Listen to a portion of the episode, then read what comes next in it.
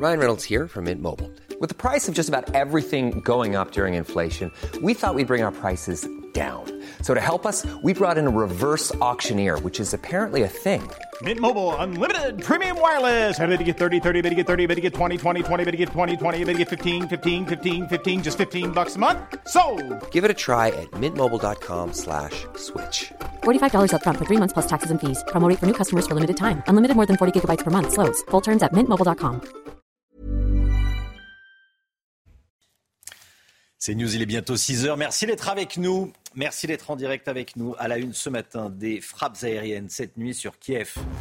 Il y a trois morts, parmi lesquels deux enfants, selon le maire de Kiev, le général Clermont, est en direct avec nous. Un rapport parlementaire préconise de faire venir en métropole les migrants comoriens qui sont à Mayotte. De nombreuses réactions hostiles à cette proposition. Elodie Huchard pour nous la détailler, cette proposition. À tout de suite, Elodie. Une fusillade en plein centre-ville de Grenoble. Un quadragénaire est mort. Ça s'est passé hier après-midi. On sera en direct avec un policier de l'Isère à 6h15. Le paquebot le plus propre du monde vient d'être livré par les chantiers de l'Atlantique à Saint-Nazaire. Il fonctionne au gaz naturel liquéfié. CNews a assisté au baptême. Et puis votre taxe foncière qui risque d'augmenter. 20% des communes vont l'augmenter, la taxe foncière, dans des proportions qui dépassent l'inflation. Le Guillot pour nous détailler tout cela. La guerre en Ukraine tout d'abord et cette information de la nuit. Regardez ces images. Trois personnes tuées, quatre blessées dans une attaque aérienne contre Kiev. Ce sont euh, des images qui nous sont parvenues ce matin, images des dégâts. Parmi les victimes, il y aurait deux enfants âgés de 5 à 6 ans pour l'un et de 12 à 13 ans euh, pour l'autre, selon le maire de la capitale ukrainienne, selon le maire de Kiev. Général Bruno Clermont en direct avec nous. Est-ce qu'on peut imaginer que c'est la réponse de Moscou à l'attaque de drones? Écoutez, en réalité, c'est plutôt l'attaque de drones sur Moscou qui, était la réponse des Ukrainiens à la multiplication des attaques euh, de tout type sur les grandes villes euh, ukrainiennes, en particulier la capitale Kiev. Cette capitale a été attaquée toujours de la même manière, au petit matin, dans la nuit, euh, à peu près une vingtaine de fois depuis le courant du mois de mai. On est dans une situation qui, euh, qui, cherche évidemment à terroriser la population, à essayer de toucher les objectifs militaires, mais aussi à faire tirer les systèmes de défense antiaérienne euh, qui ont été fournis par l'OTAN, qui sont très puissants, très efficaces. Et ça, ça s'inscrit dans la volonté de la guerre d'usure et dans la préparation de la contre-offensive qui se prépare, la contre-offensive ukrainienne. Je rappellerai que selon les, informations dont on dispose sur ces attaques, elles ont été réalisées par des missiles de croisière, par des missiles balistiques, et la totalité d'entre elles euh, aurait été interceptée par le système de défense antiaérienne fourni par les Occidentaux. Bon, tout ça, évidemment, mérite d'être justifié, mais c'est une phase d'intensification euh, de, la, de la guerre au travers de la bataille aérienne avant la contre-offensive. Merci beaucoup, mon général. Est-ce qu'il faut répartir les migrants comoriens installés à Mayotte sur l'ensemble du territoire français? C'est ce que préconise un rapport parlementaire porté par un député Horizon et par une députée Lyotte de Mayotte, une proposition qui ne fait pas l'unanimité à l'Assemblée nationale. Élodie Huchard avec nous. Euh, que propose exactement ce rapport et pourquoi en arriver à de telles conclusions euh, très clivantes, j'allais dire, on le sait? En fait, c'est un rapport effectivement d'Estelle Youssoufa, qui est députée à Lyotte de Mayotte, et le Laurent Marcangeli, le président du groupe Horizon. Alors, un certain nombre de propositions. Leur constat est simple, c'est de dire que comme la pression migratoire à Mayotte est trop importante, eh bien, il faut trouver un moyen, en fait, de désengorger Mayotte. Comment? Eh bien, en faisant que ces migrants, qui pour le moment restent et sont bloqués à Mayotte, soient finalement ventilés sur le territoire national. Ils ont regardé notamment euh, ce qui se passait ailleurs, euh, par exemple à Samos en Grèce ou à Lampedusa en Italie. Alors le problème, c'est qu'ils comparent des choses qui ne sont pas forcément comparables. Parce que par exemple, à Samos, on a des centres vraiment fermés avec des barbelés. Les migrants sont dans ces centres, ils ont des horaires de sortie. On regarde concrètement d'où ils viennent, où ils veulent aller, et s'ils ne correspondent pas à ce que veut la Grèce, eh bien, ils sont renvoyés chez eux. Donc, on est sur des situations quand même très différentes. Le vrai problème ici, à Mayotte, en fait, c'est l'absence euh, de prise en charge. Estelle Youssoufa, notamment, qui explique que personne ne veut prendre sa part euh, à cette situation. Alors, d'un côté, elle a raison, mais pourquoi la métropole devrait prendre sa part?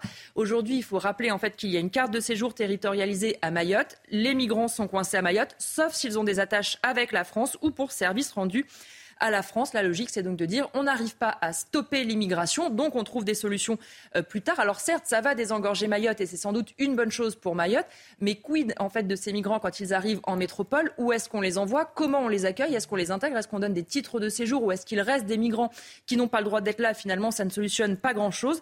Évidemment, en plus, les collectivités territoriales sont toujours très en colère de se voir euh, attribuer comme ça un certain nombre de personnes qu'elles ne savent pas accueillir. Et puis surtout, on rappelle qu'il y a bientôt la loi immigration et ce rapport clairement donne du grain à moudre pour l'opposition. Merci beaucoup, Elodie Huchard. Soyez là à 7h10. On sera en direct avec Louis Marguerite. Il est député Renaissance de Saône-et-Loire. Je lui demanderai son avis sur euh, ce rapport parlementaire. Gabriel Attal était hier soir sur CNews avec Pascal Pro.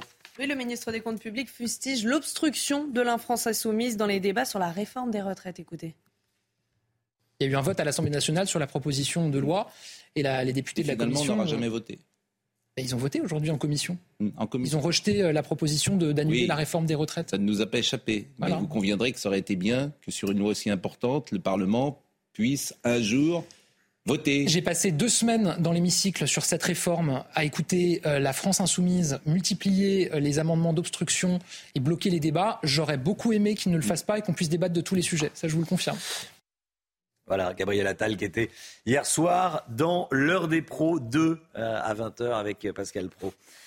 La hausse des loyers plafonnés pour les ménages et les PME. L'Assemblée nationale a approuvé hier soir un dispositif de plafonnement. En fait, c'est le prolongement du dispositif de plafonnement à 3,5%. Pas d'augmentation de loyer au-delà de 3,5%. Ça devait s'arrêter en milieu d'année. Ça a été prolongé jusqu'au début de l'année prochaine, Chana.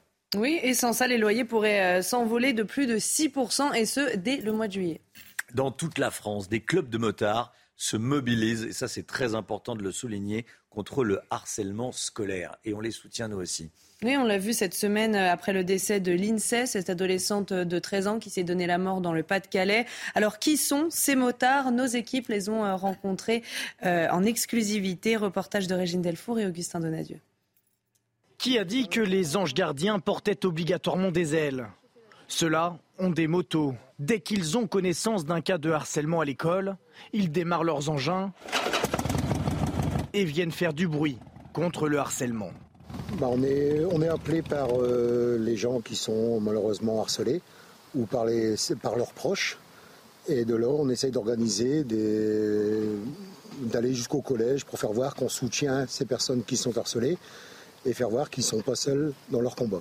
Cela fait 4 ans que ces bikers au grand cœur viennent au secours des adolescents harcelés. La plupart du temps, le harcèlement arrête, mais après, il y en a d'autres où euh, ils essayent toujours de persévérer dans, le harcèlement. Vous savez qu'il y a des harceleurs qui sont quand même assez coriaces.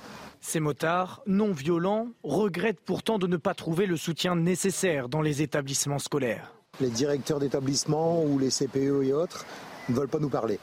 Euh, j'ai encore eu, on a encore eu le problème hier à Tourcoing. Euh, on a essayé de discuter avec le proviseur qui nous a dit euh, carrément nous on se connaît pas, je vous parle pas. C'est un peu dommage. Malgré tout, ces motards nous l'assurent, ils continueront de faire vrombir leur moteur contre le harcèlement scolaire. Voilà, c'est pas évident comme ça quand on les voit, dire ils vont se mobiliser pour le harcèlement euh, scolaire, pour défendre les victimes de harcèlement scolaire. Mais c'est une belle, c'est une belle initiative, hein, Lomic Ah oui, très très bien. Et je pense que quand ils arrivent, ils sont écoutés. vous avez raison, il y a des gens qu'on écoute un petit peu plus que d'autres, et, euh, et, eux, ne serait-ce que par physiquement, bon, on les écoute. Vous avez raison, vous avez raison. Les chantiers de l'Atlantique à Saint-Nazaire viennent de livrer le paquebot le plus propre du monde, Chana. Et c'est le premier paquebot euh, propulsé au gaz naturel liquéfié. Il s'agit d'une commande de l'armateur euh, italien MCS. Ce navire de 331 mètres peut accueillir 8700 passagers, équipage compris. Reportage de Jean-Michel Decaze.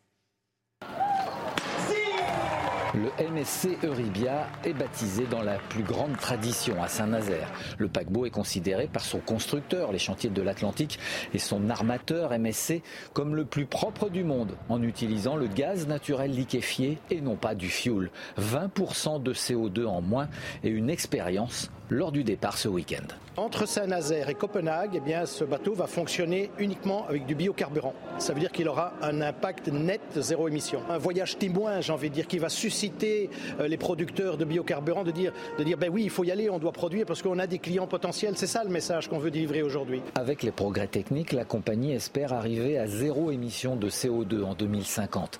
Elle va expérimenter la propulsion à hydrogène sur de petits paquebots de 1000 places qui seront construits pour une nouvelle compagnie Explora Journeys que MSC va lancer d'ici deux mois. Six navires sont commandés. Les deux derniers, les 5 et 6, c'est une commande ferme, seront équipés avec une pile à combustible à l'hydrogène. Les chantiers de l'Atlantique à Saint-Nazaire annoncent la couleur lorsqu'on arrive sur les quais. Les paquebots vont se mettre au vert, sinon les armateurs vont perdre des clients.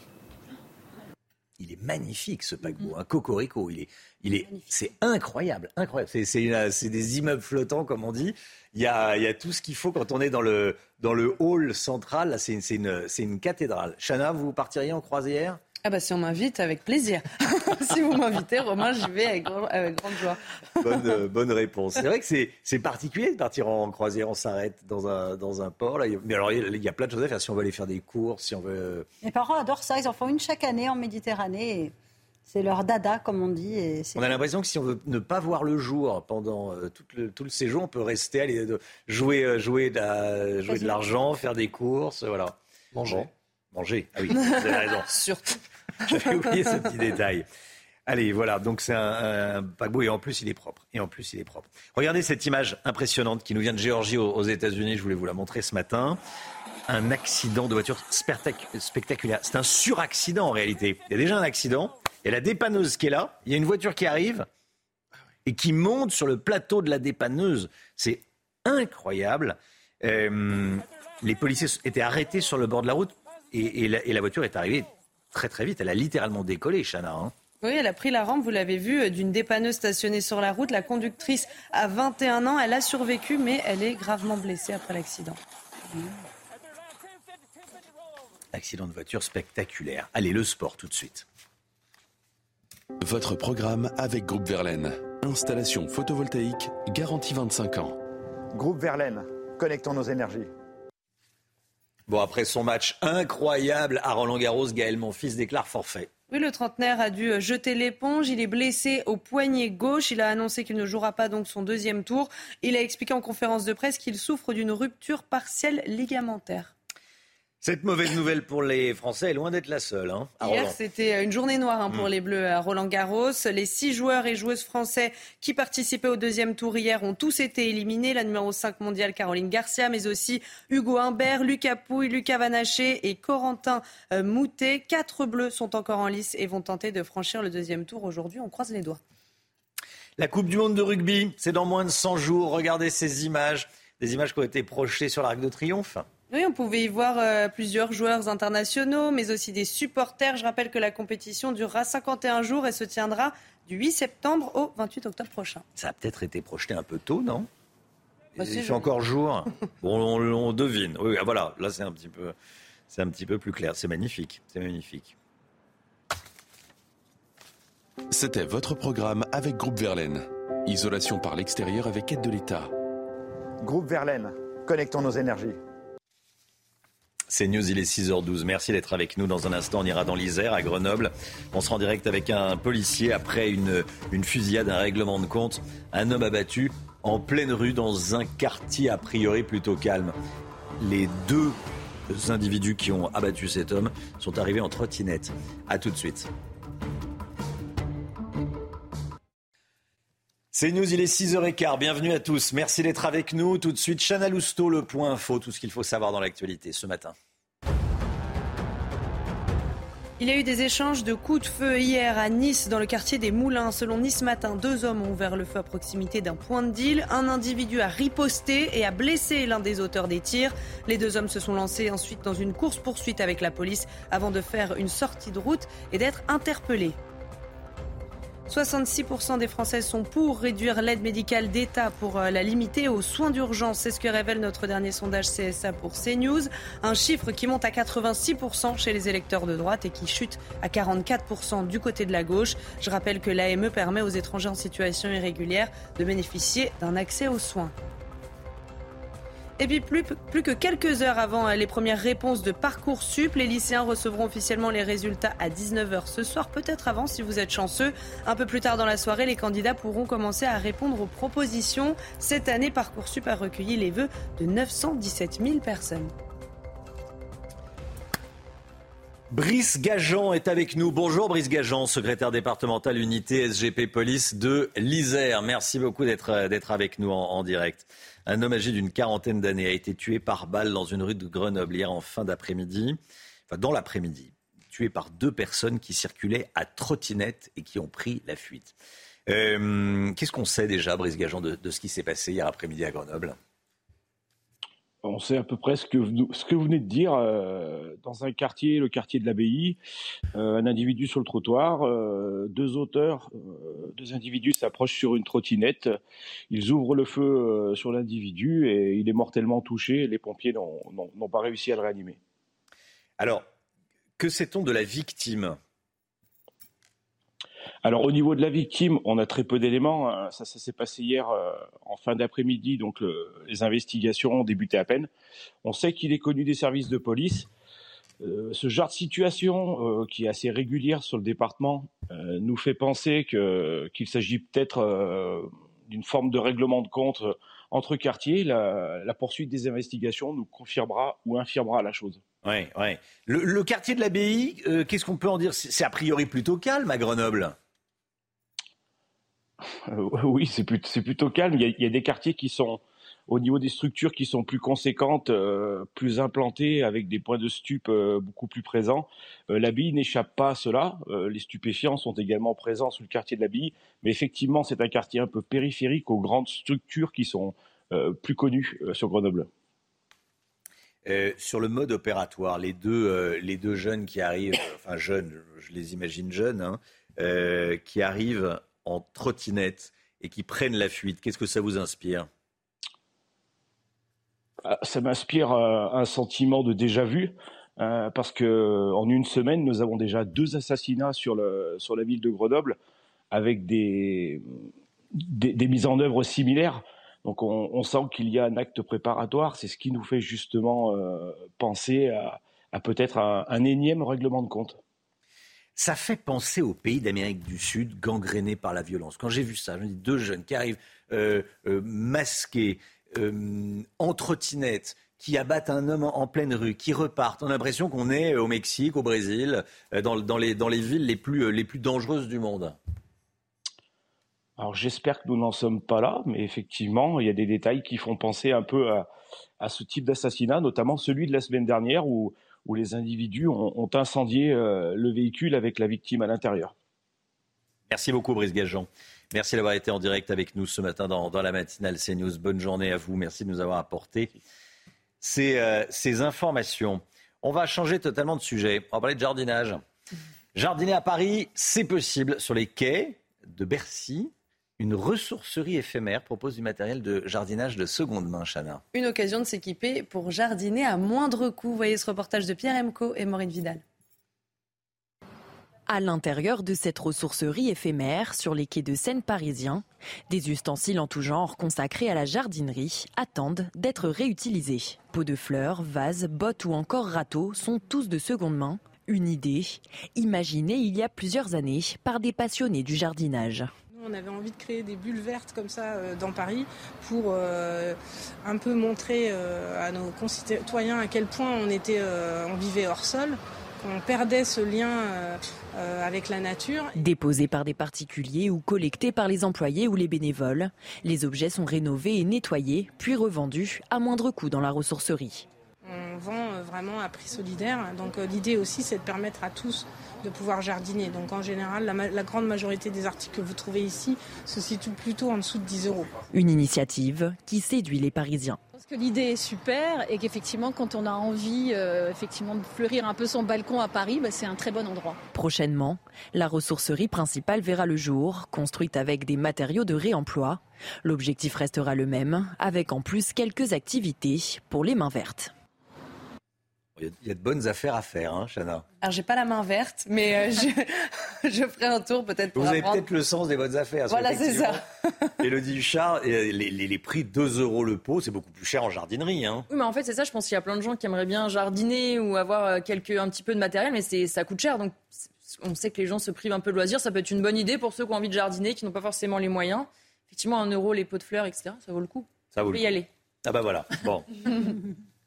à moindre coût. Allez, restez bien avec nous. 6h21, justement, on va parler d'argent dans un instant avec Lomic Guillot, la taxe foncière. Elle va augmenter. Dans 20% des, communes, elle augmentera plus que l'inflation. Pourquoi? Dans quelle commune? On verra ça avec Lomic dans un instant. A tout de suite. Rendez-vous avec Pascal Pro dans l'heure des pros, du lundi au vendredi de 9h à 10h30. La taxe foncière qui flambe, on en parle tout de suite. Votre programme avec IG. IG, bien plus que du trading, une équipe d'experts à vos côtés. Une commune sur cinq va augmenter la taxe foncière au-delà de l'inflation cette année. Qui est concerné Le Mick Guillaume, dites-nous tout. A priori, tout le monde, Romain, puisqu'il y a déjà une hausse de 7,1% minimum à compter de l'automne prochain. Ça, c'est pour suivre justement euh, l'inflation. Et ça correspond à l'augmentation générale qui est calculée à partir des valeurs cadastrales locatives. En gros, votre bien, combien il vaut à la location. C'est ce qui permet de, taxer, de faire cette taxe foncière. Mais ensuite, chaque ville peut appliquer ses propres hausses qui s'ajoutent à la première. Et une commune sur cinq va le faire. Elle va augmenter, par exemple, certaines taxes comme la taxe de ramassage des ordures ou encore une taxe sur les risques d'inondation. Dans les villes de plus de 100 000 habitants, la progression moyenne est estimée à 10,5 la Palme, c'est Paris qui la décroche avec une hausse cette année de 52% de la taxe foncière. On peut regarder le détail ville par ville. Vous, allez voir, dans certains cas, c'est assez euh, impressionnant. Meudon, plus 35%, Grenoble, plus 25%, Lyon, plus 9%, Bordeaux, plus 4,53%. Dans les petites villes, celles de 40 000 habitants, la hausse moyenne est plus modérée à 1,3% au-dessus de l'inflation. Combien est-ce que ça représente? Eh bien, en moyenne, il faut quand même compter une hausse de 100 euros pour une maison de 50 mètres carrés et de 130 euros pour un appartement de 75 mètres carrés. Là encore, c'est la moyenne. Si on prend Paris, le propriétaire d'un appartement de 50 mètres carrés va payer 250 euros de plus en 2023. Alors pourquoi ces hausses, le MIC Principalement parce que du fait de la suppression de la taxe d'habitation, la taxe foncière, c'est le seul levier qui reste aux communes pour augmenter leurs recettes. Or, elles en ont besoin de recettes parce que leurs dépenses, elles, elles ont euh, flambé cette année, notamment du fait du, euh, des coûts de l'énergie. Mais il peut y avoir d'autres raisons. À Grenoble, par exemple, vous l'avez vu, la municipalité euh, écologiste a voté une hausse de 25% pour les propriétaires. Ça, c'est pour financer, dit-elle, un bouclier de justice sociale et climatique sans qu'on sache bien de quoi il s'agit. Enfin si, on sait de quoi il s'agit. Il s'agit de faire rentrer de l'argent dans les caisses d'une municipalité qui gère pas forcément toujours très bien son budget comme à Paris et qui se dit que les propriétaires sont finalement une caste qu'on peut facilement faire payer. C'était votre programme avec IG. IG, bien plus que du trading. Une équipe d'experts à vos côtés. Le temps tout de suite avec Alexandra Blanc. Regardez votre météo avec Samsonite Proxys. Légère, résistante, durable. Une nouvelle génération de bagages. Il y a eu de fortes pluies et des orages dans le Gard hier, Alexandra. Hein. oui, regardez ces images impressionnantes avec au programme de nouveau un temps très instable, des orages, de la grêle. Regardez, on a l'impression qu'il neige. Eh bien non, c'est de la grêle dans le Gard hier après-midi avec cette instabilité qui va également se poursuivre tout au long euh, de cette journée euh, de jeudi. De la grêle dans le Gard. Et puis on part à présent en Charente du côté de Criteuil-la-Madeleine où là, les conditions météo sont beaucoup plus agréables. Le soleil est au rendez-vous. Regardez ces images de l'Orpara, ciel parfaitement euh, dégagé d'excellentes conditions météo. Donc il y a vraiment un contraste selon les régions et les cerisiers qui donc sont en fleurs et qui vont donc donner de jolies cerises. Ça donne envie d'aller du côté de Créteil-la-Madeleine, du côté des Charentes. Alors au programme aujourd'hui, eh bien des conditions météo relativement calmes sur les régions du Nord. On retrouve toujours un temps un petit peu plus variable au pied des Pyrénées avec localement euh, quelques orages. Et puis ce vent, ce vent sensible qui souffle encore une fois près des côtes de la Manche dans l'après-midi. Plein soleil sur les régions du Nord. D'excellentes conditions météo. Finalement, pas de changement ou presque par rapport aux jours précédents avec du beau temps sur le Nord, un petit peu de vent près des côtes de la Manche et toujours cette instabilité qui va de nouveau se remettre en place. Vous le voyez principalement entre l'Occitanie, la Nouvelle-Aquitaine, en allant également vers l'Auvergne ou encore la Côte d'Azur, la Corse ou les Alpes où là, on va de nouveau avoir des orages bien localisés, accompagnés également d'un petit peu de grêle. On retrouve en revanche un temps un petit peu plus calme, un petit peu plus lumineux euh, du côté de l'Hérault ou encore du côté des Pyrénées-Orientales, avec donc des conditions météo un petit peu plus calmes, du soleil et un peu de vent d'autant. Les températures, températures très douces ce matin, 16 à Paris, 16 degrés également pour nos amis toulousains ou encore 19 degrés à Nice. Et dans l'après-midi, eh bien, les températures sont tout simplement estivales, température digne d'un mois de juillet, 29 degrés à Paris, 29 degrés également du côté d'Orléans, 28 degrés en Bourgogne, 28 degrés également du côté de Limoges ou encore de Lyon et température qui baisse un petit peu sur le sud mais qui reste tout de même estivale, 25 à Toulouse ou encore 26 degrés du côté de Marseille où le temps restera un petit peu plus variable aujourd'hui. La suite du programme, les conditions météo ne changeront pas. On est toujours sous l'influence de cet anticyclone sur les régions du nord. Donc plus vous irez vers le nord jusqu'à dimanche, plus vous aurez du beau temps. Dans le sud, encore des orages. Le tout dans des températures qui restent très douces pour la saison. C'est un week-end estival hein, sur les régions du nord qui vous attend, notamment à Paris, à Lille ou encore du côté de Strasbourg. C'était votre météo avec Samsonite Proxys. Légère, résistante, durable. Une nouvelle génération de bagages. Il est bientôt 6h30, vous regardez la matinale de CNews. Merci d'être avec nous. À la une ce matin, des tirs de Kalachnikov dans le quartier des Moulins à Nice. Deux individus ont été interpellés après une course-poursuite avec la police. On va vous raconter ce qui s'est passé. Vous le voyez, un de ces individus a été blessé. Un drame dans le foot amateur. Un jeune joueur en formation au FC Metz est en garde à vue à Francfort, en Allemagne. Il est suspecté d'être à l'origine de la mort d'un autre jeune joueur allemand qui l'aurait frappé lors d'une bagarre d'après-match. On sera avec un arbitre à 6h45. Les Français favorables à des restrictions de l'accès à l'AME, l'aide médicale d'État pour les étrangers en situation irrégulière. 66% exactement, ils sont favorables. C'est ce qui ressort de notre sondage CSA pour CNews. Et puis regardez, une deux chevaux en bois qui va être vendue aux enchères dimanche à Montbazon, en Indre-et-Loire. Elle est estimée entre 150 et 200 000 euros. Une deux chevaux 100% en bois. Enfin 100%, une deux chevaux en bois avec une carrosserie en bois. On va vous en parler dans, un instant et vous la montrer surtout. Il y a eu des échanges de coups de feu hier à Nice, dans le quartier des Moulins. Selon Nice Matin, deux hommes arrivés sur un scooter ont ouvert le feu à proximité d'un point de deal. Un individu a riposté et a blessé l'un des auteurs des tirs. Les deux hommes à scooter ont été interpellés après une course-poursuite avec la police. Retour sur les faits avec Sarah Varni. C'est aux alentours de 11 heures que des coups de feu ont été entendus ce mercredi dans le quartier des Moulins. Selon nos confrères de Nice Matin, les suspects auraient pris la fuite à scooter avant d'embarquer dans un véhicule.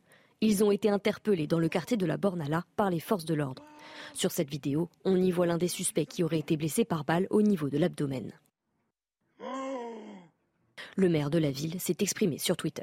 Félicitations aux policiers qui ont interpellé à la Bornala deux individus qui avaient pris la fuite suite à des tirs au moulin. Merci aux policiers de ne rien lâcher face au trafic et à ces criminels. Un fléau dénoncé par Eric Ciotti.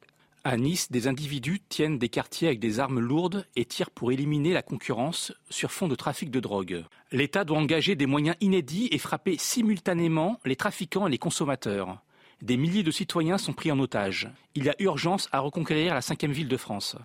Un quartier régulièrement touché par des agressions sur fond de trafic de stupéfiants. Elodie Huchard, ces images euh, font froid dans le dos, sont glaçantes, euh, mais, mais euh, elles sont malheureusement euh, fréquentes, fréquentes. Ça devient récurrent à Nice, ces, ces règlements de. Oui, et c'est le signe en fait que mettre beaucoup de moyens ne suffit pas, puisque ville euh, Nice est la ville qui met le plus de moyens dans la sécurité. En moyenne, 20 policiers municipaux et 72 caméras pour 10 000 habitants. C'est bien au-dessus euh, de la moyenne en France. En tout, c'est 4 000 caméras de vidéosurveillance, 490 policiers municipaux et 178 agents de, la de surveillance de la voie publique. Vous le disiez, c'est récurrent. Donc maintenant, il y a des points hebdomadaires avec toutes les autorités locales pour tenter d'endiguer euh, ce phénomène. Alors ça se montre un petit peu efficace puisque c'est notamment les caméras de vidéosurveillance qui ont permis de suivre la fuite euh, de ces délinquants. Alors pourquoi c'est récurrent? Pour plusieurs raisons. D'abord parce que ces délinquants, finalement, qu'il y ait des caméras de vidéosurveillance, ça ne change rien pour eux. Il y a un sentiment évidemment d'impunité. La présence policière, elle ne les dissuade pas. Au contraire, les policiers deviennent soit des cibles, soit des personnes avec qui ils font euh, des courses-poursuites.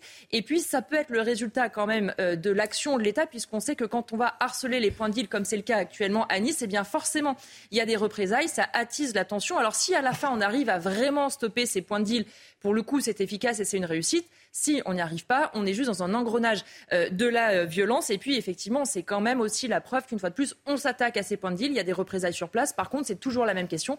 Pourquoi on ne s'attaque pas davantage aux têtes de réseau qui, évidemment, sont bien loin de Nice et qui, quoi qu'on fasse euh, localement, réussiront à se réimplanter à Nice ou ailleurs? Élodie Huchard. Merci, Élodie.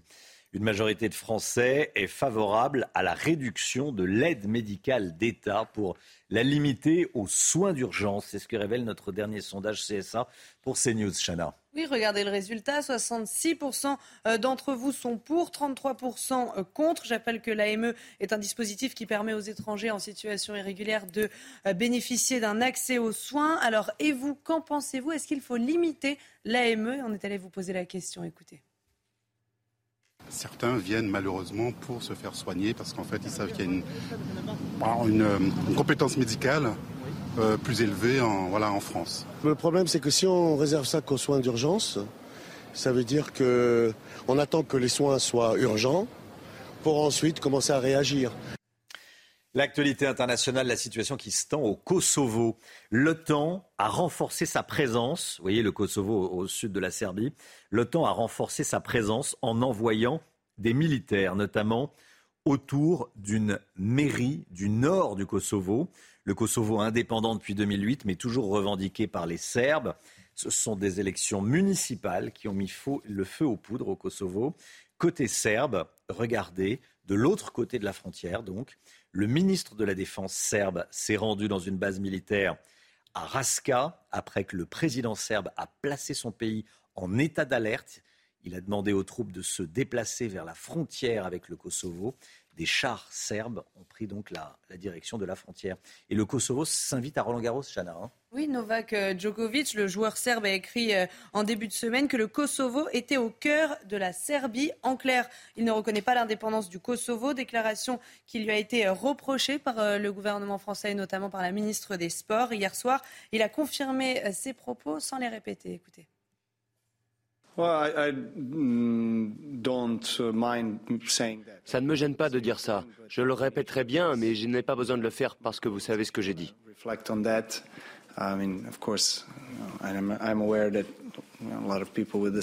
Bien sûr, je suis conscient que beaucoup de gens ne sont pas d'accord, mais c'est comme ça. C'est quelque chose que je défends, voilà, c'est tout. Um, Un grand chelem sans drame, je ne pense pas que cela puisse m'arriver. Et c'est ça aussi qui me motive. Voilà, Novak Djokovic qui a donc déclaré que le Kosovo était au cœur de la Serbie. Le gouvernement français, par la voix de la ministre des Sports, lui a dit que c'était pas vraiment opportun de faire cette déclaration en pleine euh, Open de, de, tennis français, en plein Roland Garros. Allez, une de chevaux réalisée, construite entièrement en bois. Elle sera vendue aux enchères dimanche prochain à Montbazon en Indre-et-Loire. Et à l'aube de cette vente, les commissaires-priseurs prédisent une vente hors norme. Ce véhicule unique pourrait bien battre des records de vente. Estimation du prix entre 150 et 200 000 euros. Reportage de Baptiste Domergue. Un moteur qui ronronne, une voiture apte à circuler. Pourtant, cette Citroën 2 chevaux est faite entièrement de bois. Son concepteur y a mis toute sa passion. C'est pas une vie entière, mais bon, 5 ans, euh, ça représente quand même 5000 heures de passion. Pommier, poirier, noyer, la carrosserie de cette deux chevaux a été entièrement réalisée en bois fruitier. L'intérieur, le tableau de bord était fait en loupe d'orme, un bois qui a malheureusement disparu. son dernier voyage. Tout juste arrivé au château d'Artigny, c'est ici que la belle Lochoise, comme il l'a baptisée, sera vendue aux enchères ce dimanche. C'est bien plus qu'une automobile. C'est une œuvre d'art, c'est unique. Le record du monde pour une deux chevaux, c'est 172 000 euros. Et c'est comme ça que nous avons articulé une estimation de 150 à 200 000 euros. Une voiture unique en son genre, qui promet bien des records. Le menuisier retraité a confié avoir déjà d'autres projets en tête. son autre projet, c'est la DS Oui, exactement. Il va construire une DS, la Citroën DS, après la... Quelque chose me dit, il doit être fan de Citroën. Je pense qu'il... ça doit être un citroëniste.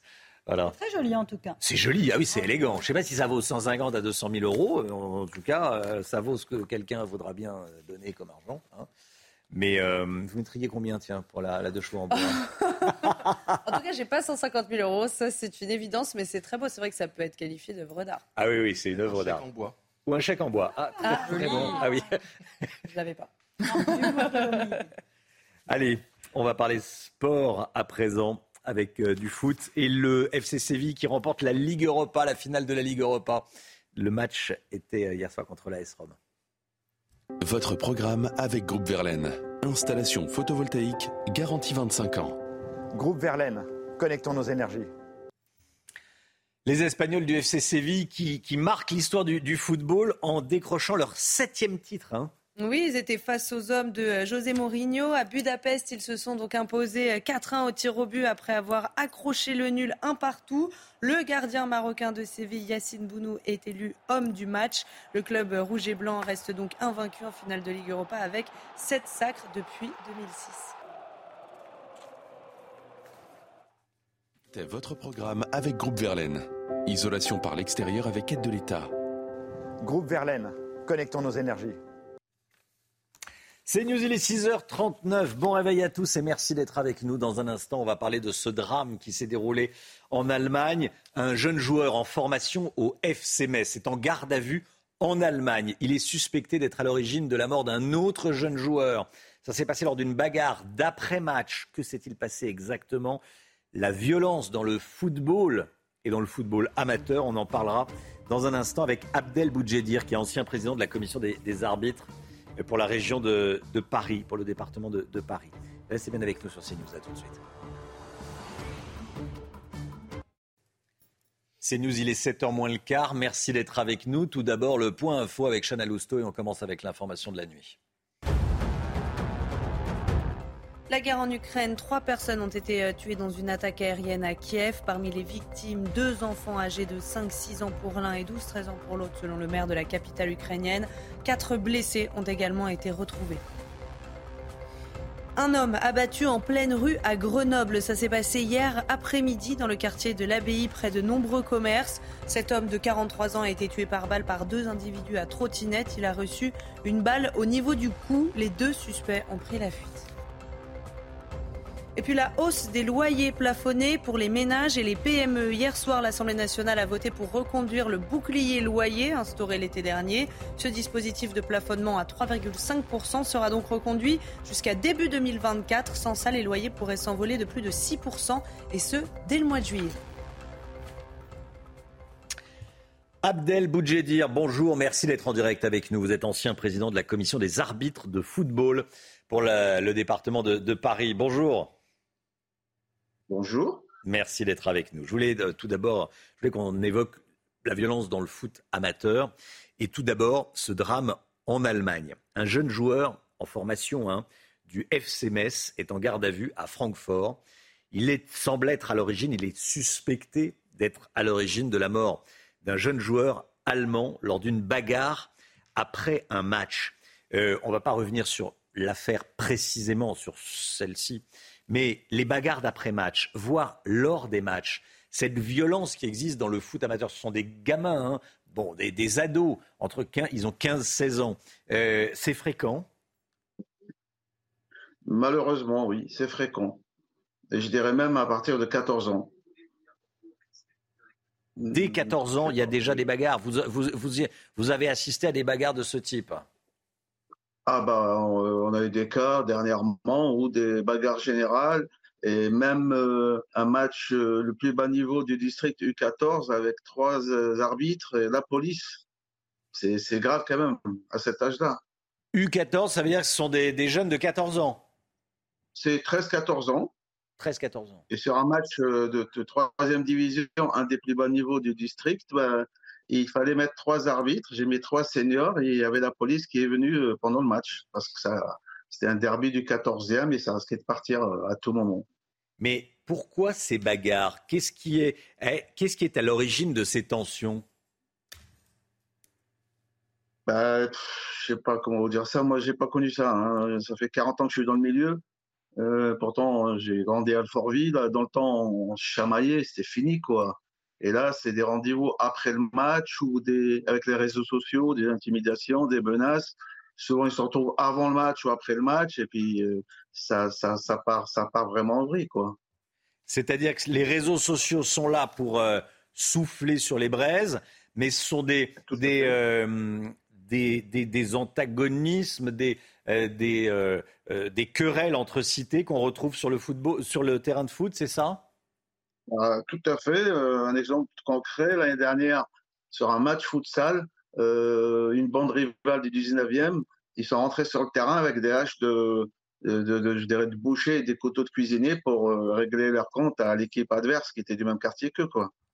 Heureusement qu'ils n'ont pas touché les arbitres et ça s'est arrêté là. Quoi lors d'un match de football. Lors d'un match de football. De futsal. De futsal. De futsal, de futsal, oui, oui, de futsal. Euh, le football amateur gangréné par la violence. En France, à Noyelles-sous-Lens, le club de foot a arrêté ses activités. Hein. il a arrêté ses activités. Le président du club a été menacé, agressé, sa voiture brûlée. Euh, il, est, il a une auto-école, la voiture de son auto-école a été brûlée tout est parti de la non-sélection d'un joueur, un joueur qui, ne, qui n'acceptait pas de ne pas avoir été sélectionné. Là, c'est la, quintessence des, règles du sport. Mais et, ce, cet individu violent semble s'être vengé. Bah, on a le cas, par exemple, des, des parents, ils croient tous qu'ils ont un futur Mbappé. J'ai vu des parents agresser des éducateurs parce que leur fils ne joue pas assez à leur goût.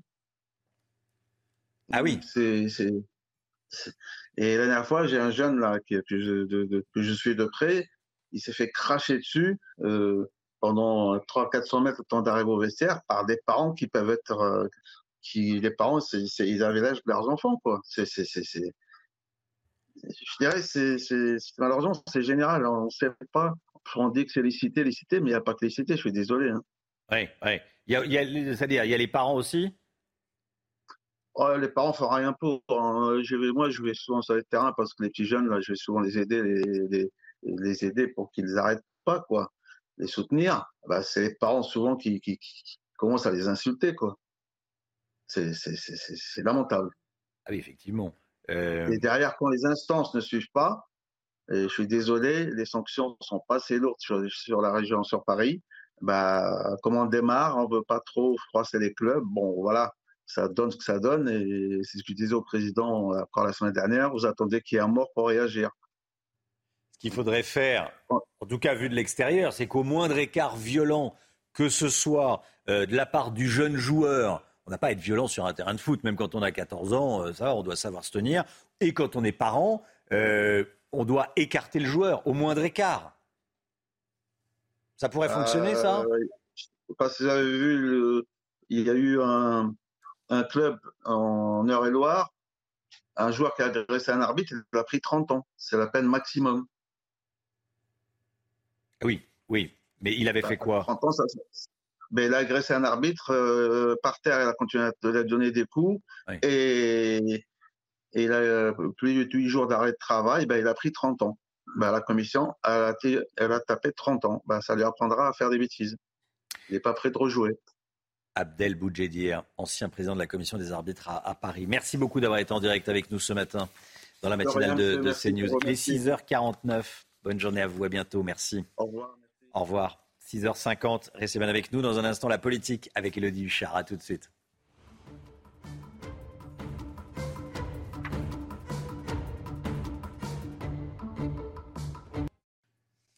La politique avec vous, Elodie Huchard. Hier, la fameuse proposition de loi de Lyotte, du groupe Lyotte, pour abroger la, réforme des retraites, est donc arrivée en commission des affaires sociales. Les députés ont voté contre l'abrogation. Le tout dans une ambiance électrique.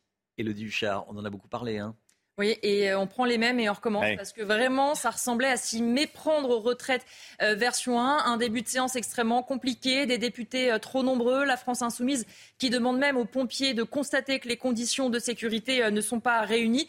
Beaucoup de perte de temps, de nouveau, à parler de forme, de scandale, de mascarade, de déni de démocratie. Ce sont des mots qui ont été entendus et parfois, un petit peu, ils ont quand même parlé euh, des retraites. Chacun a joué euh, son rôle, comme dans une pièce de théâtre, toujours la même. D'un côté, la majorité qui ne veut pas étudier euh, les centaines d'amendements de la NUPES. Ils ont donc quitté la, la pièce parlant d'autoritarisme et d'une ligne rouge qui a été franchie. Charles de Courson a tenté de rappeler quand même du groupe Lyot que le rôle du Parlement était de voter la loi, comme si ça n'était même plus évident. Bref, une séance agitée, ça nous avait manqué. Oui. Quelle image ça donne de l'Assemblée? Évidemment une image euh, pas très euh, glorieuse puisqu'ils n'ont pas tiré les leçons hein, du spectacle qui avait été donné lors de l'examen euh, de la réforme. Toujours d'un côté la majorité qui use et peut-être abuse de tous les mécanismes possibles pour soit bloquer, soit accélérer le texte selon son intérêt. La NUPES qui joue le coup d'éclat permanent pour exister et qui montre qu'elle ne lâche rien. Le Rassemblement national toujours aussi discret sur le fond, sur la forme. On ne les entend pas, on ne sait pas vraiment ce qu'ils proposent. Les seuls peut-être cette fois à s'en tirer un peu mieux, ce sont les républicains qui pour le coup ont été euh, clairs et unis. Alors on peut reprocher de la part de tous les partis en fait un double discours. Ceux qui expliquent que la réforme est nécessaire euh, pour l'équilibre du système de retraite disent le faire pour les Français. Ceux qui s'opposent expliquent qu'ils sont le relais de la colère des Français. Et pourtant, quand on suit précisément euh, ces débats, on se rend compte que depuis le début, chacun fait de la politique, pense à la bonne séquence qu'il va pouvoir poster sur les réseaux sociaux. Et finalement, la préoccupation des Français semble assez loin. Qu'en pensent les Français? Quelque part, ils ont voulu, entre guillemets, cette solution, cette situation en ne donnant mm. pas de majorité absolue au gouvernement. Alors, la plupart du temps, et forcément, on en parle moins, il y a des majorités de projets qui sont trouvés. Évidemment, ce n'est pas le cas sur les textes les plus euh, politiques. Tous les groupes, finalement, choisissent de faire de la vraie politique politicienne et sans doute pas au sens le plus noble du terme. Tous les moyens, évidemment, qui sont utilisés par les groupes parlementaires sont totalement constitutionnels, même si on avait peu l'habitude de les voir. Et pourtant, quand on regarde les sondages pour les futures échéances électorales, notamment les élections européennes, eh bien, la NUPES arriverait en tête si elle est élue, signe que les Français, finalement, en redemandent. Alors forcément, on est tenté de se dire qu'avec un tel spectacle, un tel cirque à l'Assemblée, euh, les Français ne vont pas se rapprocher des urnes. Et en même temps, on voit bien que ça fait euh, de nombreuses années qu'ils votent de moins en moins, signe que la crise de la démocratie, c'est plutôt la cause de ce résultat et non pas la conséquence. Merci beaucoup, Elodie Huchard. 8h15, soyez là. Laurence Ferrari recevra le maire de Béziers, Robert Ménard. Robert Ménard, interrogé par Laurence Ferrari, 8h15 dans la matinale. Votre programme avec Groupe Verlaine. Installation photovoltaïque garantie 25 ans. Groupe Verlaine, connectons nos énergies. La musique avec le dernier clip de Miley Cyrus, Jaded, son tube pour cet été pour marquer les esprits, elle a misé sur euh, le morceau le plus rayonnant et pop de son album. Regardez.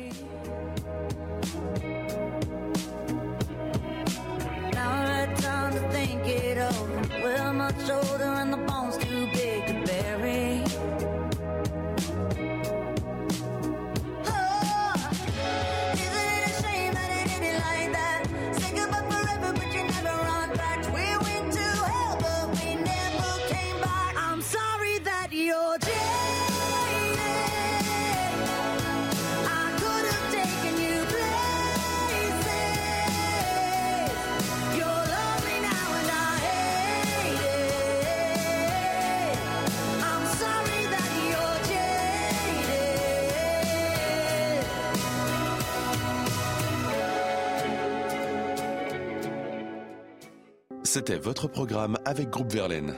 Isolation par l'extérieur avec aide de l'État. Groupe Verlaine, connectons nos énergies.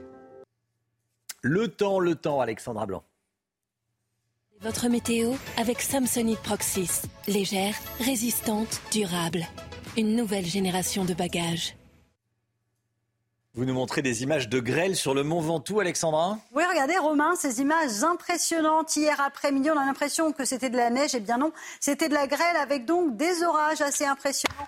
Et donc la grêle. Bonjour Monsieur le député, merci d'être avec nous. Du côté euh, du Vaucluse, avec des conditions météo une nouvelle fois agitées. Ce sera le cas aujourd'hui. Depuis euh, quelques semaines presque, nous avons de nouveau des orages dans le sud avec un conflit de masse d'air et donc un temps assez variable, assez instable. Aujourd'hui, nous sommes le jeudi 1er juin et ça signifie que c'est aujourd'hui le début de l'été météorologique pour les météorologues. Et donc les températures, ça tombe bien, vont être estivales avec des températures au-dessus des normales de saison. Aujourd'hui 1er juin, début de l'été météorologique. Alors ce matin, un temps relativement calme. On a un petit peu de nuages sur le nord-est du pays ou encore près des côtes de la Manche. Toujours localement, un peu d'instabilité au pied des Pyrénées. Puis dans l'après-midi, regardez, plus vous irez vers le nord, plus vous aurez du grand beau temps. Conditions météo estivales en remontant vers le nord. On a toujours ce vent sensible hein, qui souffle assez fort près des côtes de la Manche avec des rafales de l'ordre de 70 km par heure. Et puis dans le sud, les journées passent et se ressemblent avec de nouveau des orages bien localisés attendus entre l'Occitanie, la Nouvelle-Aquitaine, les Pyrénées, le Pays Basque ou encore en allant vers le centre, l'Auvergne ou encore euh, le sud-est du pays entre le Mercantour, la Côte d'Azur ou encore la Corse avec des orages parfois localisés et accompagnés de grêles un petit peu à l'image des jours précédents, notamment comme vous le montrez il y a quelques instants euh, du côté du Mont Ventoux. Donc prudence si vous êtes dans le sud. Côté température, grande douceur ce matin, 16 à Paris, 16 degrés du côté de Toulouse et dans l'après-midi, ce sera clairement l'été, 29 degrés pour le bassin parisien, 29 degrés à Tours ou encore à Orléans. Vous aurez 29 degrés du côté de Nantes, 28 degrés à Lyon ainsi qu'à Limoges et en moyenne 27 degrés à Montpellier. Température digne d'un mois de juillet. La suite du programme, des conditions météo similaires, du grand beau temps au nord et des orages dans le sud, le tout avec de la chaleur qui se maintient. C'était votre météo avec Samsonite Proxys. Légère, résistante, durable. Une nouvelle génération de bagages. Vous regardez la matinale de CNews, il est bientôt 7 heures. Merci d'être avec nous. À la une ce matin, des frappes aériennes cette nuit sur Kiev. Il y a trois morts, parmi lesquels deux enfants, selon le maire de Kiev. Le général Clermont sera avec nous, en direct avec nous dans, un instant. À tout de suite, mon général. Un rapport parlementaire préconise de faire venir en métropole les migrants comoriens qui sont à Mayotte. De nombreuses réactions hostiles à cette proposition. Dans un instant, on sera avec Louis Marguerite, député Renaissance de Saône-et-Loire. A tout de suite, monsieur le député. Une fusillade en, plein centre-ville de Grenoble. Un quadragénaire est mort. Que s'est-il passé? On verra cela avec notre envoyé spécial Olivier Madinier. A tout de suite, Olivier. Le gouvernement veut un nouveau plan de lutte contre les violences à l'hôpital. une formation spécifique va être créée pour éviter les incivilités et les agressions sur les soignants. Reportage au CHU de Bordeaux. Nettoyer sa voiture cet été, est-ce que ça sera possible ou pas Avec la sécheresse, avec la canicule, il va y avoir des mesures de restriction. Pierre Chasseret nous dira ce qu'il en est avant 7h30. Tout d'abord, la guerre en Ukraine, donc, et cette information de la nuit. Trois personnes ont été tuées, quatre blessées dans une attaque aérienne à Kiev. Parmi les victimes, deux enfants âgés de 5 à 6 ans pour l'un et de 12 à 13 ans pour l'autre, selon euh, les informations du maire de Kiev, Vitaly Klitschko. Général Bruno Clermont, avec nous. Euh, mon général, pourquoi les, frappes sur Kiev se succèdent-elles depuis quelques jours? Alors vous avez raison, hein. au mois de mai, on compte une vingtaine de frappes aériennes sur la capitale ukrainienne, mais également sur d'autres villes en Ukraine. Euh, cette fois-ci, l'attaque a été portée par des missiles balistiques Iskander et des missiles de croisière. Euh, Kiev a un statut particulier parce qu'elle est, elle est défendue par un système occidental patriote américain qui est le seul qui permet d'intercepter des missiles balistiques. Alors, effectivement, les Ukrainiens annoncé que l'ensemble des frappes avaient été interceptées au-dessus de Kiev, ce qui n'est pas impossible. Mais, dans la stratégie telle que les, les Russes la déploient, il s'agit aussi de faire tirer les systèmes de défense antiaérienne dans une guerre d'usure avant de lancer euh, de manière à pouvoir euh, contrer la fameuse contre-offensive ukrainienne qui est prévue dans les, dans les prochains jours, les prochaines semaines au plus tard. Donc on est vraiment dans une intensification des combats dans l'arrière, au-delà de la ligne de front, euh, qui est un des signes de l'arrivée, probablement du déclenchement très prochain de cette contre-offensive. Donc une guerre à deux niveaux, sur la ligne de contact et sur les arrières, à la fois en Ukraine, mais aussi de plus en plus en Russie. Général Bruno Clermont en direct avec nous. Merci mon général. Un homme abattu en pleine rue à Grenoble, Chana. Oui, on rejoint tout de suite notre envoyé spécial à Grenoble, Olivier Madinier. Olivier, ce qui choque, c'est le mode opératoire des assaillants. Ah oui, absolument, un mode opératoire pour le moins euh, inédit, puisque deux personnes à bord d'une trottinette euh, sont arrivées à la hauteur d'un homme situé sur un trottoir dans le, quartier de l'Abbaye à Grenoble, et le passager de la trottinette a tiré à deux reprises euh, sur cet homme qui s'est effondré. Les pompiers n'ont pas pu le ranimer. Alors je vous le disais, les faits se sont produits boulevard Jeanne d'Arc, en plein centre-ville de Grenoble, devant un bar PMU et une boucherie. Alors la victime est un homme âgé de 43 ans. il était connu des services de police pour des faits de violence. À ce stade, selon nos informations, c'est un règlement de compte qui est privilégié. Et à cette heure-ci, les deux assaillants sont toujours en fuite. Merci beaucoup Olivier Madini en direct de, Grenoble. Le plafonnement de la hausse des loyers à 3,5% pour les ménages et pour les PME a été reconduit hier soir lors d'un vote à l'Assemblée nationale. Ce dispositif de plafonnement à 3,5% est reconduit jusqu'au début de l'année prochaine. S'il n'y avait pas ce dispositif, les loyers pourraient s'envoler de plus de 6%, et ce, dès le mois de juillet. Après la mort tragique de l'infirmière Karen Mézineau, le gouvernement travaille sur un nouveau plan de lutte contre les violences à l'hôpital. Une formation spécifique va être créée pour les personnels en contact avec du public. Objectif éviter les incivilités ou les agressions de soignants par des patients. Le CHU de Bordeaux a été le premier en France à mettre en place un plan de prévention l'année dernière. Reportage sur place avec Jérôme Rampenou et Antoine Estève. Au CHU de Bordeaux, on compte plus de 800 agressions verbales ou physiques chaque année sur des personnels de santé. Ici, une grande campagne d'affichage a été lancée l'an dernier. Objectif, sensibiliser le public. Quand ils viennent aux urgences, ils estiment que leur enfant c'est urgent, il doit passer en urgence, et ils ont du mal à comprendre que ben, malheureusement il y a peut-être d'autres enfants qui sont plus urgents qu'eux et que voilà, on est obligé de donner des priorités par rapport aux enfants. Dans ce service des urgences pédiatriques, chaque soignant a vécu des situations angoissantes. Ça peut être un parent d'un patient à un moment donné euh, qui agresse verbalement pour 99% euh, des cas une, une angoisse, une inquiétude euh, liée à l'attente, liée à l'état de santé de son enfant. Sandra est la maman de Rémi qui souffre d'une bronchite grave.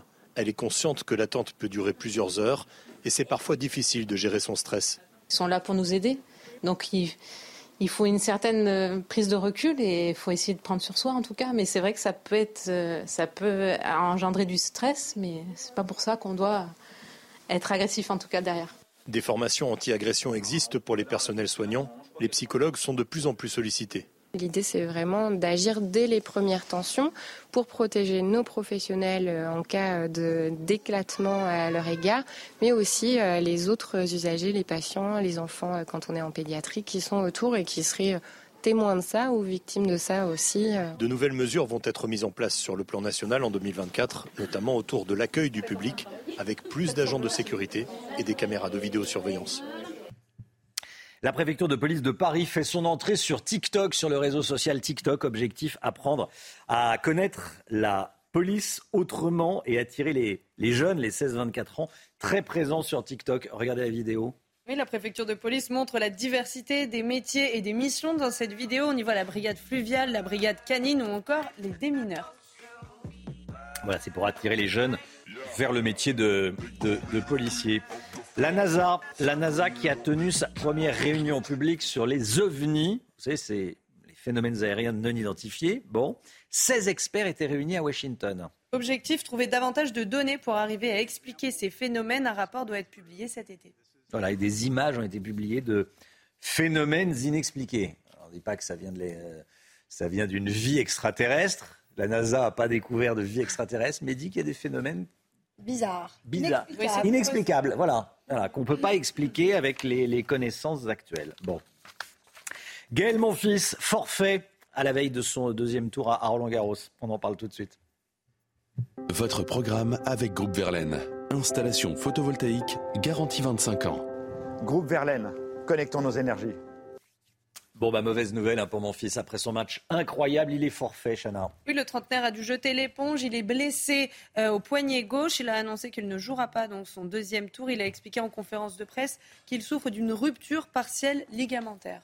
Cette mauvaise nouvelle pour les Français est loin d'être la seule à Roland Garros. Hier, c'était une journée noire pour les Bleus à Roland Garros. Les six joueurs et joueuses français qui participaient au deuxième tour hier ont tous été éliminés. La numéro 5 mondiale, Caroline Garcia, mais aussi Hugo Humbert, Lucas Pouille, Lucas Vanaché et Corentin Moutet. Trois Bleus sont encore en lice et vont tenter de franchir le deuxième tour aujourd'hui. Diane Paris va jouer à partir de midi et demi. Océane Dodin à 15h15 et Arthur Rinderknecht jouera à 16h.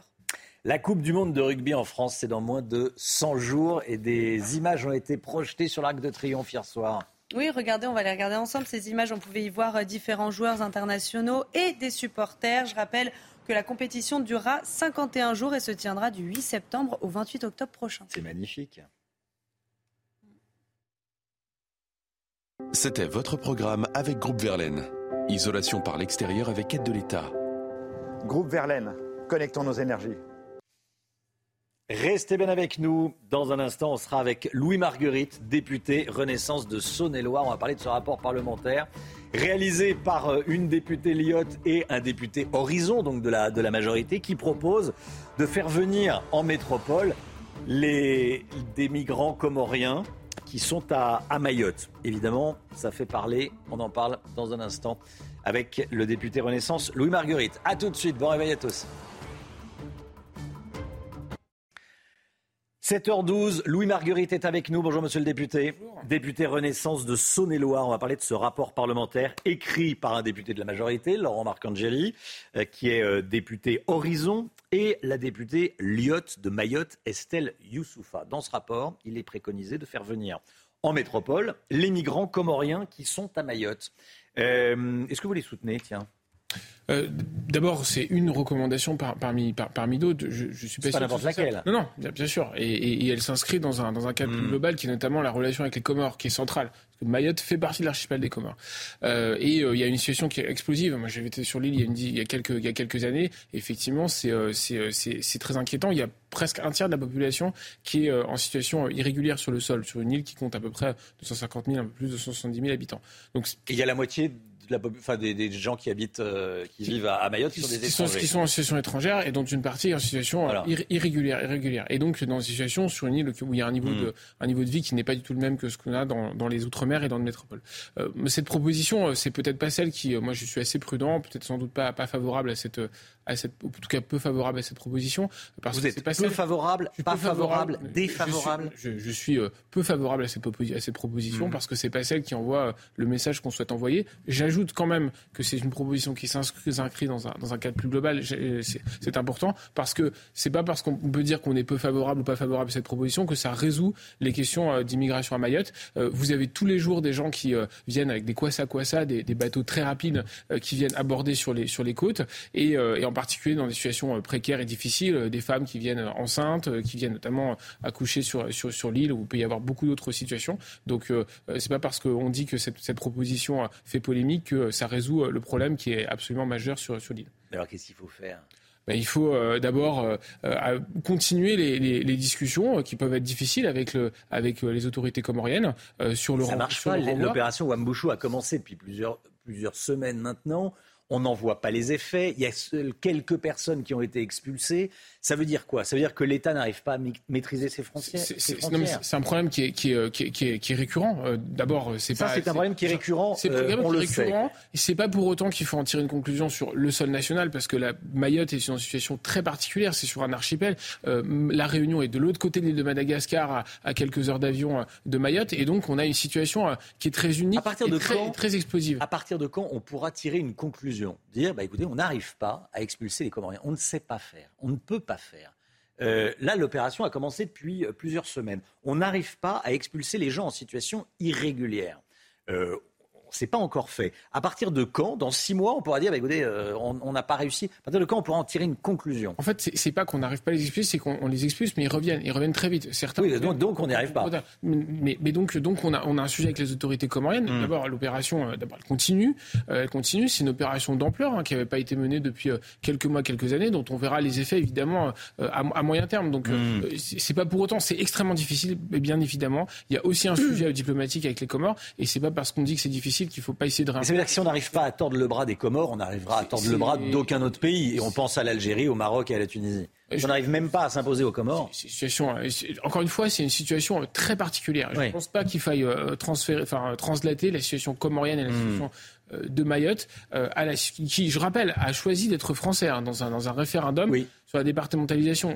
Mayotte, c'était un, un- un territoire d'outre-mer, même une communauté d'outre-mer d'ailleurs, pour être précis, et sur dans lequel il n'y a pas le même droit, il n'y a pas les, les mêmes dispositions douanières, etc. Donc il y a d'ailleurs un processus de déport- départementalisation. Pardon. Donc je ne le comparerai pas à la situation de, de notre sur le en métropole ou dans d'autres outre-mer. Euh, néanmoins, évidemment, il, y a- il faut euh, continuer, aller plus loin, plus fort. C'est ce que euh, le ministre Darmanin a fait et, et sur euh, d'autres sujets. le président de la République veut répartir des migrants sur tout le territoire, notamment dans les zones rurales. Hein. Euh, comment est-ce que vous allez mettre ça en place? Il l'a dit il y a plusieurs, plusieurs semaines, plusieurs mois. Comment est-ce que ça va être mis en place? Et, et, dans quelle zone, dans quelle zone rurale Précise qu'il n'a pas fait sur, il n'a pas, euh, il n'a pas pris l'exemple de Mayotte. Hein, non, non, non, non, c'est autre chose. C'est indépendant de, de, oui, oui. parlementaire. Euh, D'abord, il faut bien distinguer la situation euh, des uns et des autres. Je prends, je prends la, la, distinction euh, des mineurs versus les personnes qui sont majeures. Mmh. Euh, je pense que la situation des mineurs, c'est sans doute l'honneur de la France de continuer à les accueillir. Alors, il y a évidemment une difficulté sur leur qualification en termes d'âge. C'est pas toujours simple parce que un certain nombre n'ont pas de, pas de papier, pas de justificatif d'identité, de date de naissance. C'est difficile. Il y a un certain nombre de situations dans lesquelles, d'ailleurs, les, les, autorités consulaires et, et, et, étrangères ne reconnaissent pas leurs ressortissants. Donc, évidemment, il y a cette, il y a cette question-là. Mmh. Et une, une fois qu'on sait, ou qu'on sait à peu près si elles sont majeures ou pas, et effectivement, en fonction de leur, de leur capacité à ce que si celles, qui sont menacées dans leur pays, elles ont vocation à rester sur le sol. Les autres, parce que euh, elles n'ont pas forcément vocation à rester, elles n'ont pas forcément vocation à rester, vont repartir. Mais euh, ré répartir des migrants sur, tout le territoire et notamment en zone rurale, comme le souhaite le président de la République, vous pensez que c'est une demande des Français euh, euh, souhaité par les Français Est-ce que vous allez leur demander leur avis? Ce qui demande, bah, ce qui demande les Français, d'abord, ce qui demande les Français, c'est qu'on traite le sujet de façon euh, sérieuse, mmh. de façon sérieuse, euh, et pas de façon démagogique. Entre accueillir, tout le monde, qui est notamment porté par la France insoumise, et n'accueillir personne, il y, y, a sans doute un point d'équilibre. C'est pas forcément un point d'équilibre au sens de on est entre les deux, mais il y a un, un, principe de réalisme. D'abord parce qu'il y a des personnes qui sont, encore une fois, peuvent être menacées dans leur vie. Il y a des pays, je pense à l'Afghanistan. Ça, c'est l'asile. Ça, ça, et, et, personne ne veut y toucher. Il n'y a pas de sujet sur la Ouais, c'est peut-être pas totalement le cas, mais, mais, mais, mais tant mieux si. Enfin, Franchement, j'ai entendu personne dire euh, qu'on n'accueillera plus les personnes menacées. Il y a la question des mineurs également. Ouais. Il y a la question des mineurs. Et ensuite, effectivement, je pense qu'il faut euh, euh, être beaucoup plus, en, encore plus ferme qu'on ne l'est. Mmh. Et c'est difficile parce que les préfets, ils cherchent à exécuter les, les, les obligations de quitter le territoire français parce qu'il y en a beaucoup qui sont décidées et c'est difficile. Il faut être plus ferme, plus dur, plus fort. Je précise quand même que ça avait été le cas avec certains pays du Maghreb il y a quelques années. Il y a quelques années, ça donné lieu à des manifestations d'ailleurs. Euh, d'ailleurs, donc il y a aussi une question de, de relation avec les pays. C'est pas simple, mais il faut effectivement qu'on continue et surtout il faut qu'on soit en mesure de pouvoir dire, de pouvoir dire qui on accueille et qui on n'accueille pas. Mais c'est évidemment un sujet qu'il faut prendre très sérieusement. Et j'en profite pour dire que ceux qui, commettent des délits sur notre sol, ceux-là, ils ont vocation à partir le plus vite possible. Et ça, il faut être extrêmement dur parce que ça, les Français, ils nous disent, et moi j'en ai aussi dans ma circonscription, qui disent, mais ça, c'est pas normal, monsieur le député, qu'est-ce que vous faites? Et donc ça, il faut qu'on soit très ferme là-dessus. Michel Barnier avait proposé euh, un moratoire sur l'immigration. L'immigration, le, sujet immigration est en train de monter. Il va y avoir un projet de loi immigration. Bon, on en parle beaucoup. Euh, Est-ce que ce n'est pas le moment de réduire l'immigration en France, de faire une pause Un moratoire, c'est s'arrêter. Michel Barnier, c'est pas dangereux. Michel Barnier proposait un moratoire, de s'arrêter, de faire le point, de, j'allais dire, de, de, calmer un peu les esprits. On arrête et on regarde comment ça se passe et ensuite on reprend. Est quel est votre point de vue? En tout cas, mon point de vue, c'est de dire qu'il euh, faut qu'on puisse être en mesure de, de, de, dire en français oui, nous contrôlons notre immigration, nous savons qui nous. Ce qui n'est pas vrai aujourd'hui, on ne contrôle pas notre immigration. En, en, en, tout cas, il y, a, y, a, des vraies questions sur euh, les entrées. Les, les non, monsieur le député, il ne faut pas se raconter. On ne contrôle pas notre immigration. Je suis pas en train de vous dire que c'est pas un sujet. Je, ah oui, oui, je, oui. Je, vous, confirme que c'est un sujet dont il faut s'occuper. Comme toujours, la question n'est pas oui ou non. On n'est pas pour ou contre l'immigration. Ça, ça n'existe pas dans le, dans le, monde dans lequel on vit, y compris d'ailleurs dans un pays pour lequel les frontières. On parle de l'immigration irrégulière. Oui, déjà. Mais l'immigration irrégulière, il faut la, il faut, il faut faire preuve d'encore plus, d'autorité, sans doute d'encore plus de moyens, réduire les délais aussi de, de, de recours, sans, pour, sans forcément d'ailleurs changer les droits de ceux qui demandent à rester chez nous. Mais euh, là-dessus, il faut être effectivement euh, encore plus efficace. Et encore une fois, c'est difficile. Moi, je, je, connais beaucoup de préfets, beaucoup de préfectures qui cherchent à les faire exécuter. C'est pas simple. Là-dessus, il faut faire preuve, encore une fois, d'autorité et être, être, très clair. Une, dès, dès, lors qu'on a résolu ce, ce premier sujet, tout cas qu'on aura euh, augmenté le taux d'exécution des OQTF euh, et lorsqu'on pourra dire aux Français, bah voilà, là-dessus on est plus efficace et on sait qui vient sur notre sol, effectivement, je pense que déjà on aura réglé une partie du sujet. Louis Marguerite, député Renaissance de Saône-et-Loire. Merci, monsieur le député, d'être venu nous, nous voir ce matin sur le plateau de la matinale. Bonne journée à vous. 7h20, l'économie tout de suite. Et si on pouvait payer en un clin d'œil le paiement avec l'œil, avec euh, la reconnaissance de l'iris On en parle tout de suite avec le Guillaume. Votre programme avec IG.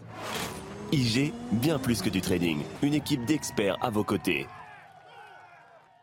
C'est un projet qui semble fou et qui est bien réel. Payer simplement en vous scannant l'œil, en vous scannant l'iris. Comment ça fonctionne et est-ce que c'est vraiment sérieux Lomique Guillot. Oui, Romain, c'est on ne peut plus sérieux. Ça fait longtemps hein, déjà qu'il y a des projets, euh, des études de solutions de paiement basées sur la biométrie, puisque vous savez qu'on a tous des caractéristiques uniques qui permettent de nous euh, identifier. On connaît les empreintes digitales, bien sûr, mais il y a aussi la voix, la paume de la main, le réseau veineux également, ou encore la façon même dont l'électricité circule sur la peau. Tout ça est unique et permet de nous identifier. Mais là, Sam Altman, c'est pas n'importe qui, c'est le créateur de ChatGPT. Vous savez, cette intelligence artificielle. Lui, il souhaite développer le paiement par reconnaissance de l'iris en scannant tout simplement les iris de tous les êtres humains. Ça, c'est son projet. Ça semble un peu fou et pourtant, le fondateur de ChatGPT a déjà euh, lancé ce projet. Il travaille dessus depuis 2019. Un projet, dit-il, de finance et d'identification mondiale basé sur l'iris comme moyen de paiement. Il a pour cela levé 150 millions de dollars. Comment est-ce que cela fonctionnerait? Eh bien, dans son système, chacun devrait se faire scanner l'œil avec un petit appareil de son invention qui comporte six caméras pour créer un identifiant unique grâce à ces données euh, biométriques. En effet, nos iris sont tous différents, je le disais, comme nos empreintes digitales. Il a déjà lancé des tests, il a lancé sa propre crypto-monnaie qui permet de payer grâce à ce système. Et il revendique un million d'utilisateurs dans le monde, un million d'utilisateurs qui ont déjà accepté de se faire scanner l'iris. Alors c'est un peu biaisé parce qu'il y a beaucoup euh, d'utilisateurs sur le, continent euh, C'est artificiel. Il a là-bas décidé euh, d'offrir de, sa crypto-monnaie à tous ceux qui seraient volontaires. Donc forcément, quand on vous offre un compte avec déjà de l'argent dessus, ça crée des vocations. ça crée des vocations, oui. Est-ce que ça fonctionne vraiment? Alors oui, ça fonctionne. Il y a quand même quelques problèmes de sécurité. Il y a déjà eu des failles et, des vols de données, euh, notamment en Chine avec son système. Mais d'autres systèmes qui fonctionnent comme ça ont fait leurs preuves. On peut citer le cas euh, d'une marque, d'un constructeur allemand Mercedes, qui propose le paiement via empreinte digitale dans certaines de ses voitures. Oui, en voiture, on peut acheter des produits ou services avec son doigt comme euh, on déverrouille son, son smartphone. Et puis si tout ça semble fou et lointain, on peut quand même se dire qu'il y a quelques années, ça semblait improbable de payer avec son téléphone à la caisse quand on va par exemple acheter son pain. Or, le paiement via mobile a déjà été adopté largement puisque aujourd'hui 19% des Français utilisent ou ont utilisé ponctuellement le paiement mobile, un chiffre qui ne cesse d'augmenter année après année. Donc après le mobile, pourquoi pas le clin d'œil. C'était votre programme avec IG. IG, bien plus que du trading. Une équipe d'experts à vos côtés. C'est News, il est 7h23. Restez bien avec nous dans un instant. On va parler nettoyage de voitures. Est-ce qu'il y aura des restrictions cet été à cause de la sécheresse, à cause de la canicule? On en parle dans un instant. A tout de suite. L'automobile avec Pierre Chasseret. Bonjour Pierre. Est-ce qu'on va pouvoir laver sa voiture cet été en France avec les, canicules, les sécheresses? Alors tout va être question justement de carte et du département dans lequel vous vivez. Alors je vais vous présenter déjà la carte des prévisions canicule sécheresse pour cet été. Ça permet de bien viser son département. Donc là où c'est rouge, probablement vous allez être confronté à, euh, à ce, ce texte, notamment à ce guide sécheresse, qui a des conséquences sur le lavage auto. Alors, les centres de lavage seront ouverts ou pas? Alors globalement, oui, car il est reconnu que le lavage auto en centre de lavage est plus vertueux. Euh, pour faire simple, une voiture, lorsque vous la lavez, on récupère 360 grammes de boue. Dedans, vous allez trouver plein de trucs sympas. De l'arsenic, du zinc, des hydrocarbures, Évidemment, dans ces cas-là, il vaut mieux que ce soit retraité directement dans les centres de lavage. Pourquoi? Parce que le centre de lavage, il va dépolluer l'eau et remettre 95% de l'eau utilisée dans la nappe phréatique, dépolluée. Donc ah forcément, ça marche bien. Alors comment ça va fonctionner selon les départements et le niveau de canicule et sécheresse? Soit on est en vigilance, c'est ouvert, vous pouvez nettoyer votre voiture. Soit vous êtes en alerte jaune ou en alerte renforcée orange. Dans ces cas-là, c'est autorisé sur la haute pression. Et pour les rouleaux, ce sera conditionné à un programme éco. Et si on est en recyclage de l'eau, ça sera possible. Ensuite, vous avez la crise rouge. Et là, dans ces cas-là, malheureusement, ce sera interdit. Je pense d'ailleurs que ce n'est pas une très bonne idée parce que ça va inciter les Français à le faire à domicile. Est-ce qu'on a le droit justement de laver sa voiture à domicile, chez soi, dans son jardin? La réponse, elle est très claire. C'est non. Ah.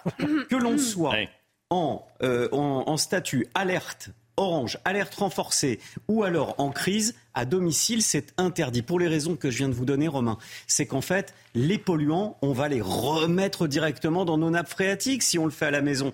Donc il ne faut pas le faire. Et puis maintenant, bah, c'est très clair. De toute façon, c'est interdit. Alors pour le lavage auto, ça se fait en centre auto. Et vous avez tout compris maintenant. Selon la carte, vous avez pu voir où vous habitiez. C'était votre programme avec Groupe Verlaine. Isolation par l'extérieur avec aide de l'État. Groupe Verlaine, connectons nos énergies. Et justement, la météo, le temps, Alexandra Blanc. Avec Samsonite Proxys, légère, résistante, durable. Une nouvelle génération de bagages. Aujourd'hui, c'est le début de l'été météorologique. Oui, début de l'été météorologique en ce jeudi 1er juin et des conditions météo qui vont rester très agréables sur les régions du nord au programme du grand beau temps, ciel parfaitement dégagé. On a toujours un petit peu de vent sensible près des côtes de la Manche avec un ressenti parfois un peu frais. Puis sur les régions du sud, à l'image des jours précédents, on va de nouveau avoir des orages localisés, parfois assez forts, accompagnés de grêles, principalement entre l'Occitanie, la Nouvelle-Aquitaine, les régions centrales ou encore la Côte d'Azur ainsi que du côté de la Corse. Donc attention, de nouveau des orages sont prévus cet après-midi sur les régions du sud. Température, ça reste très doux ce matin, 16 à Paris, 16 degrés à Toulouse et dans l'après-midi, ce sera tout simplement estival, température digne d'un mois de juillet, 29 à Paris, 29 degrés à Orléans, 28 degrés en moyenne du côté de Rennes, vous aurez 25 degrés à Toulouse, 28 degrés à Lyon et localement 26 degrés du côté de Marseille. C'était votre météo avec Samsonite Proxys. Légère, résistante, durable. Une nouvelle génération de bagages. Vous regardez la matinale de CNews. Merci d'être avec nous à la une ce matin. Des tirs de Kalachnikov dans le quartier des Moulins à Nice. Deux individus ont été interpellés après une course-poursuite avec la police. On va vous raconter ce qui s'est passé. Elodie Huchard est avec nous. Expertise et diagnostic politique juste après la diffusion de ces images. Un drame dans le foot amateur. Un jeune joueur en formation au FC Metz est en garde à vue à Francfort en Allemagne. Il est suspecté d'être à l'origine de la mort d'un autre jeune joueur allemand qui l'aurait frappé lors d'une bagarre d'après-match. Vous allez entendre le témoignage glaçant d'un arbitre. Les Français favorables à des restrictions de l'accès à l'AME, l'aide médicale d'État pour les étrangers en situation irrégulière. 66% exactement y sont favorables. C'est ce qui ressort de notre sondage CSA pour CNews. Des formations pour lutter contre les feux de forêt, c'est ce qui est mis en place en Gironde à l'approche des chaleurs de l'été. On vous en dit plus. Et puis votre taxe foncière risque d'augmenter. Elle flambe partout la taxe foncière, le détail avec l'homme Guillaume. Il y a eu des échanges de coups de feu hier à Nice, dans le quartier des Moulins. Selon Nice Matin, deux hommes arrivés sur un scooter ont ouvert le feu à proximité d'un point de deal. Et un individu a riposté et a blessé euh, l'un des auteurs des tirs. Les deux hommes à scooter ont été interpellés après une course-poursuite avec la police. Retour sur les faits avec Sarah Varny. C'est aux alentours de 11h que des coups de feu ont été entendus ce mercredi dans le quartier des Moulins. Sur cette vidéo, scène surréaliste, on y voit les suspects armes longues à la main L'un des assaillants tombe au sol et rampe avant de prendre la fuite en scooter. Selon nos confrères de Nice Matin, l'un d'eux aurait été blessé par balle au niveau de l'abdomen. Ils ont été interpellés dans le quartier de Bornala par les forces de l'ordre. Le maire de la ville s'est exprimé sur Twitter. Félicitations aux policiers qui ont interpellé à la Bornala deux individus qui avaient pris la fuite suite à des tirs au moulin. Merci aux policiers de ne rien lâcher face au trafic et à ces criminels. Un fléau dénoncé par Rick Ciotti. À Nice, des individus tiennent des quartiers avec des armes lourdes et tirent pour éliminer la concurrence sur fond de trafic de drogue. L'État doit engager des moyens inédits et frapper simultanément les trafiquants et les consommateurs. Des milliers de citoyens sont pris en otage. Il y a urgence à reconquérir la cinquième ville de France. Un quartier régulièrement touché par des agressions sur fond de trafic de stupéfiants. Elodie Huchard avec nous, c'est récurrent à Nice, ce qui se passe là. Oui, et ça montre qu'en fait, on a beau mettre tous les moyens euh, qu'on veut, eh bien, ça ne suffit pas. Il faut aussi euh, une volonté et une action euh, beaucoup plus large, parce que Nice, c'est la ville qui met le plus de moyens dans sa sécurité. On est à 4000 vidéos, caméras de vidéosurveillance, 490 agents de la police municipale, 178 agents de surveillance de la voie publique, ce qui donne 20 policiers municipaux et 72 caméras pour 10 000 habitants. On est bien loin, évidemment, de la moyenne française. Et depuis qu'il y a effectivement ces phénomènes, chaque semaine, il y a des points avec toutes les autorités locales et les policiers ont renforcer leur présence dans ces quartiers. Alors pourquoi ça ne fonctionne pas? Parce que d'abord, les caméras de vidéosurveillance, même si elles ont permis effectivement d'avoir des précisions et d'interpeller euh, les délinquants, eh bien, ça ne les dissuade pas, puisqu'il y a un sentiment d'impunité. La présence policière, de même, elle ne dissuade pas. Au contraire, d'ailleurs, elle attise. Parfois, ils en font des cibles ou ils font des courses-poursuites. Et puis, c'est euh, le résultat. On le voit dans toutes les villes, quand on harcèle, comme on dit, euh, des points de deal, eh bien forcément, il y a des représailles. Alors, soit à la fin, on arrive vraiment à stopper ce deal et on se dit que c'est une réussite et que ça a servi à quelque chose. Sinon, c'est simplement malheureux malheureusement l'engrenage de la violence. Et puis, une fois de plus, on voit que c'est quelque part antagonique entre d'un côté, on harcèle ces points de deal, mais il y a toujours, on peut déplorer le fait qu'on ne s'attaque pas assez aux têtes de réseau qui, quoi qu'il en soit, arrivent toujours à se réimplanter. Merci beaucoup, Elodie Huchard. Un jeune footballeur est mort après une bagarre à la fin d'un match. Ça s'est passé en Allemagne. L'adolescent de 15 ans a été gravement blessé par un joueur du club français de Metz. Ça s'est passé dimanche dernier après un match de tournoi international de jeunes à Francfort. Le suspect a 16 ans. Il joue donc, il est en formation au FC Metz et il a été placé en détention provisoire à Francfort en Allemagne. Et Abdel Boudjedir, ancien président de la commission des arbitres de Paris, était notre invité euh, à 6h45 et il nous dit que dans le football, la violence s'installe dès le plus jeune âge. Écoutez. Là, c'est des rendez-vous après le match ou avec les réseaux sociaux, des intimidations, des menaces. Souvent, ils se retrouvent avant le match ou après le match et puis euh, ça, part, vraiment en vrille. Euh, un exemple concret, l'année dernière, sur un match futsal, euh, une bande rivale du 19e, ils sont rentrés sur le terrain avec des haches de, de, boucher et des couteaux de cuisinier pour régler leur compte à l'équipe adverse qui était du même quartier qu'eux. Heureusement qu'ils n'ont pas touché les arbitres et ça s'est arrêté là. Ce sondage, une majorité de Français est favorable à la réduction de l'aide médicale d'État pour la limiter aux soins d'urgence. C'est ce que révèle notre dernier sondage CSA pour CNews. 66% des Français sont favorables donc à une réduction de l'accès à l'aide médicale d'État destinée aux étrangers en situation irrégulière afin de la limiter uniquement aux soins d'urgence. 33% des Français sont contre. La situation euh, se tend au Kosovo. L'OTAN a renforcé sa présence en envoyant des militaires, notamment autour d'une mairie du nord du Kosovo, le Kosovo qui est indépendant depuis 2008, mais toujours revendiqué par les Serbes. Ce sont des élections municipales qui ont mis le feu aux poudres. Vous voyez ici les militaires internationaux, donc au Kosovo. Côté serbe, de l'autre côté de la frontière, le ministre de la Défense s'est rendu dans une base militaire à Raska alors que le président serbe a placé son pays en état d'alerte. Il a demandé aux troupes de se déplacer vers la frontière avec le Kosovo. Des chars serbes, vous le voyez, ont pris la direction de la, frontière. Et puis le Kosovo s'est invité euh, à Roland Garros. Novak Djokovic, le joueur serbe de tennis évidemment, a écrit en début de semaine que le Kosovo était au cœur de la Serbie. En clair, il ne reconnaît pas l'indépendance du Kosovo, déclaration qui lui a été reprochée par le gouvernement français et notamment par la ministre des Sports. Hier, il a confirmé ses propos sans les répéter. Écoutez. Mm, ça ne me gêne pas de dire ça. Je le répéterai bien, mais je n'ai pas besoin de le faire parce que vous savez ce que j'ai dit.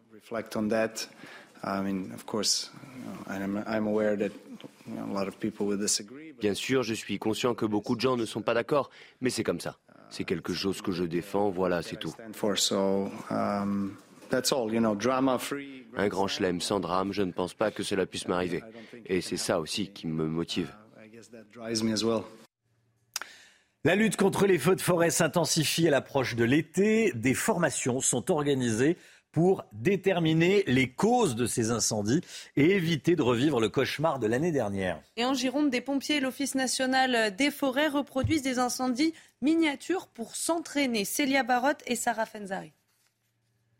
Qu'ils soient accidentels ou volontaires, 95% des incendies sont déclenchés par l'homme.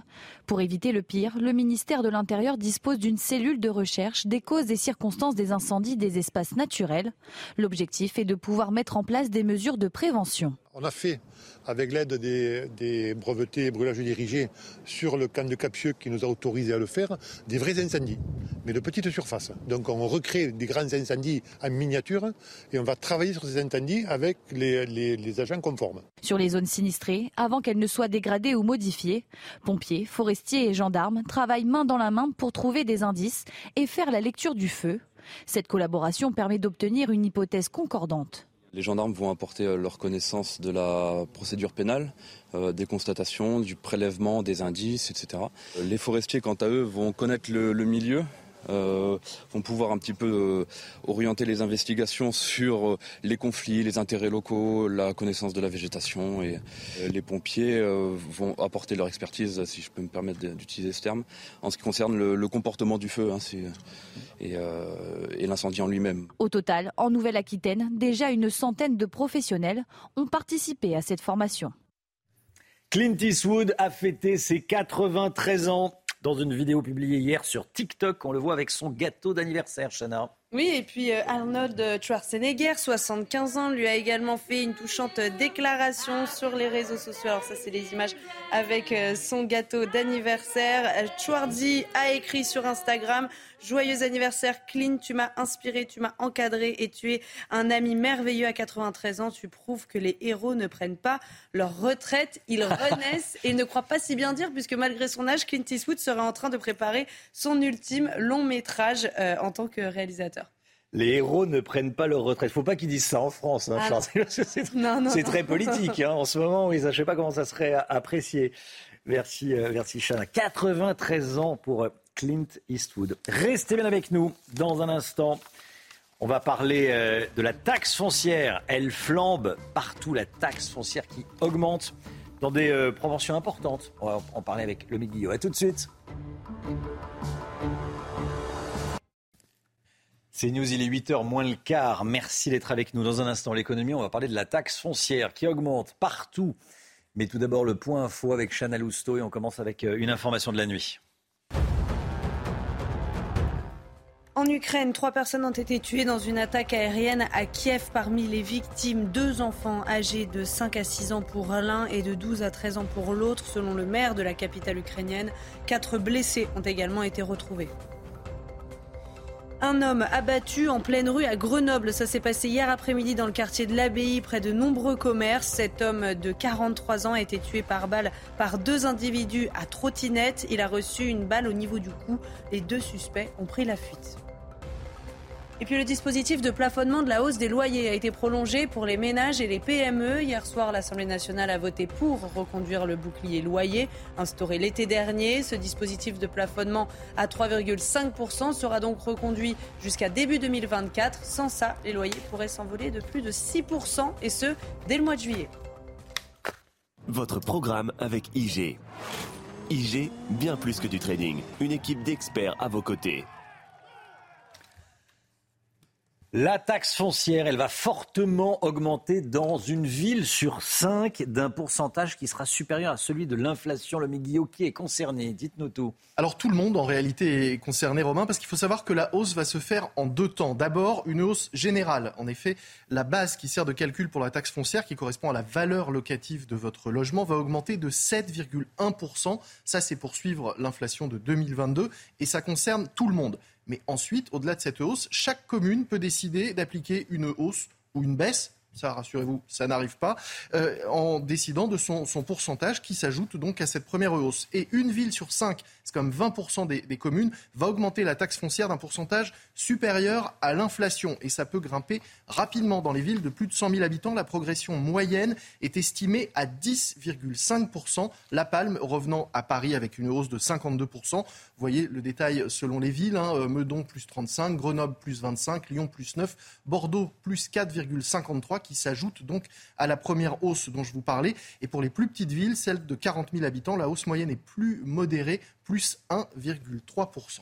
Ça représente en moyenne 100 euros pour une maison de 50 mètres carrés et 130 euros en moyenne pour un appartement de 75 mètres carrés. Oui, c'est loin d'être négligeable cette hausse. Et évidemment, quand on, ça c'est la, moyenne, donc il y a des différences selon les villes. Quand on prend Paris, là où la hausse est la plus spectaculaire, le propriétaire d'un appartement de 50 à 60 mètres carrés va payer 250 euros de plus en 2023 qu'en 2022. Comment elles s'expliquent ces hausses? Parce qu'il n'y a plus de taxes d'habitation, mais elles sont compensées par l'État. L'État a, reversé euh, la, somme aux, euh, aux, communes. Oui, mais jusque-là, les communes pouvaient jouer notamment sur cette fiscalité pour euh, augmenter leurs recettes. Là, elles n'ont plus que la taxe foncière pour euh, pouvoir euh, augmenter leurs recettes et elles ont besoin de recettes supplémentaires parce que leurs dépenses, elles, elles ont flambé cette année, notamment du fait du coût de, l'énergie. Mais il peut y avoir d'autres raisons hein, derrière ces hausses décidées par les, les, communes. À Grenoble, la municipalité écologiste a voté une hausse de 25% pour les propriétaires afin de financer un bouclier de justice sociale et climatique, sans qu'on sache bien de quoi il s'agit. Enfin, si, on sait de quoi il s'agit. Il s'agit tout simplement de faire rentrer de l'argent dans les caisses pour les communes qui en ont besoin. Et pour ça, il y a une cible toute trouvée et facile à aller taxer, les propriétaires. C'était votre programme avec IG. IG, bien plus que du trading. Une équipe d'experts à vos côtés. Le Rassemblement national est en train de semer la zizanie dans la majorité. On en parle dans un instant avec Jérôme Béglé qui est avec nous. Bonjour Jérôme. Bonjour Romain. Édito politique à suivre. À tout de suite. Rendez-vous avec Laurence Ferrari dans Punchline, du lundi au jeudi de 17h à 19h. C'est News, il est 8h10. La politique avec vous, Jérôme Béglé, directeur général de la rédaction du Journal du Dimanche. Après avoir fracturé la droite, le Rassemblement national est en train de semer la zizanie dans la majorité. Jérôme, c'est une preuve supplémentaire de son dynamisme politique? Ben, Quoi qu'on fasse et quoi qu'on dise, le Rassemblement national a le vent en poupe. Il a remplacé le Parti socialiste et le Parti communiste dans l'électorat populaire. Il a renvoyé la droite traditionnelle à des niveaux électoraux euh, historiquement faibles. Et depuis quelques jours, il arrive même à diviser la majorité présidentielle. Alors à ma gauche, la ligne Borne, qui continue en gros d'invectiver les élus, les électeurs du Rassemblement national en les traitant de fascistes ou d'héritiers de Pétain. Et à ma droite, une ligne plus raisonnable et plus nouvelle d'Emmanuel Macron, qui constate que euh, depuis 30 ans que ces arguments sont employés, ils ont contribué à faire partie à faire passer le parti de 3 à quasiment 30%, et qu'il convient donc de changer de refrain. Alors une conversion un peu tardive de la part euh, du président de la République, qui en 2017, c'est pas si loin, se voyait encore comme la digue contre une extrême droite violente et anti-républicaine. Alors face à ce, tir de barrage, les cadors du Rassemblement national conservent le flegme et le calme des vieilles troupes. Ils répondent point par point avec des arguments de fond et des repères historiques. Si bien qu'au terme de la séquence, le RN apparaît comme la victime, comme le sali, le diffamé même, tandis que les partis dits de gouvernement montrent euh, un peu plus leur, leur, nervosité et leur inquiétude. Elle est là, d'ailleurs, la véritable victoire de Marine Le Pen et de Jordan Bardella. En se normalisant, ils jettent un peu plus le discrédit et l'opprobre sur les partis qui, jusqu'ici, avaient gouverné et tenu la Ve République.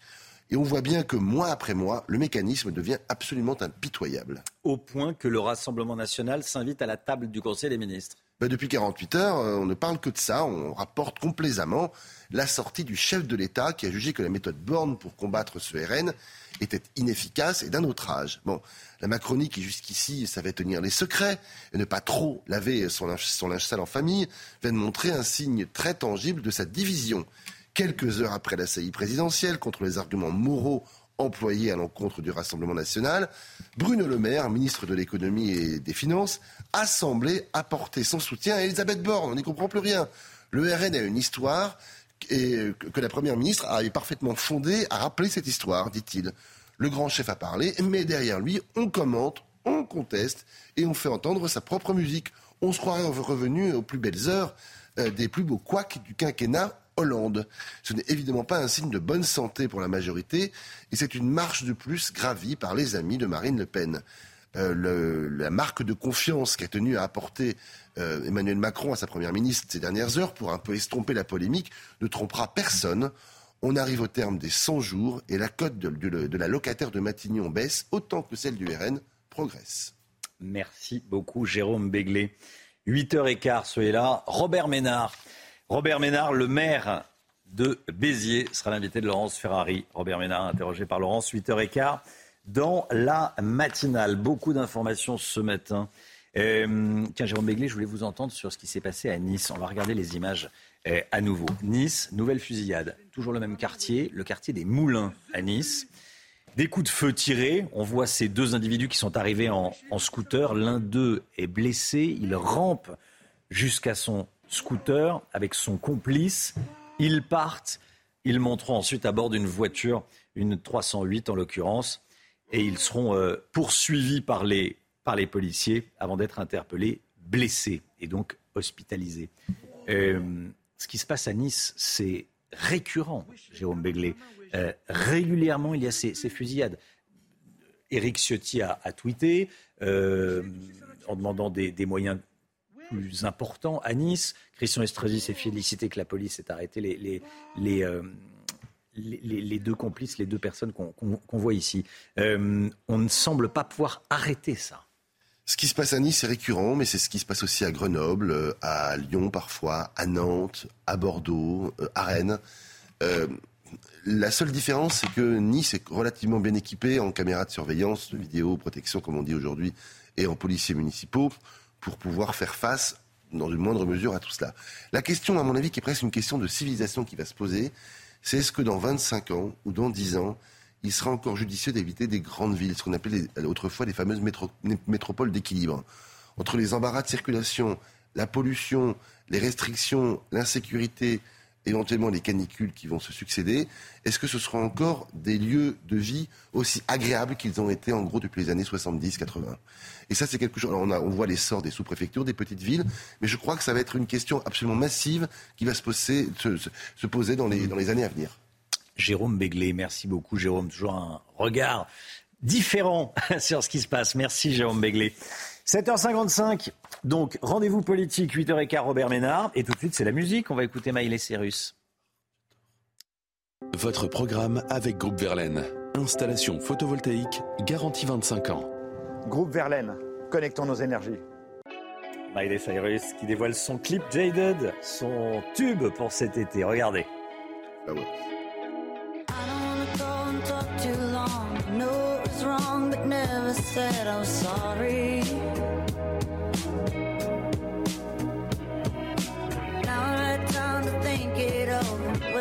shoulder and the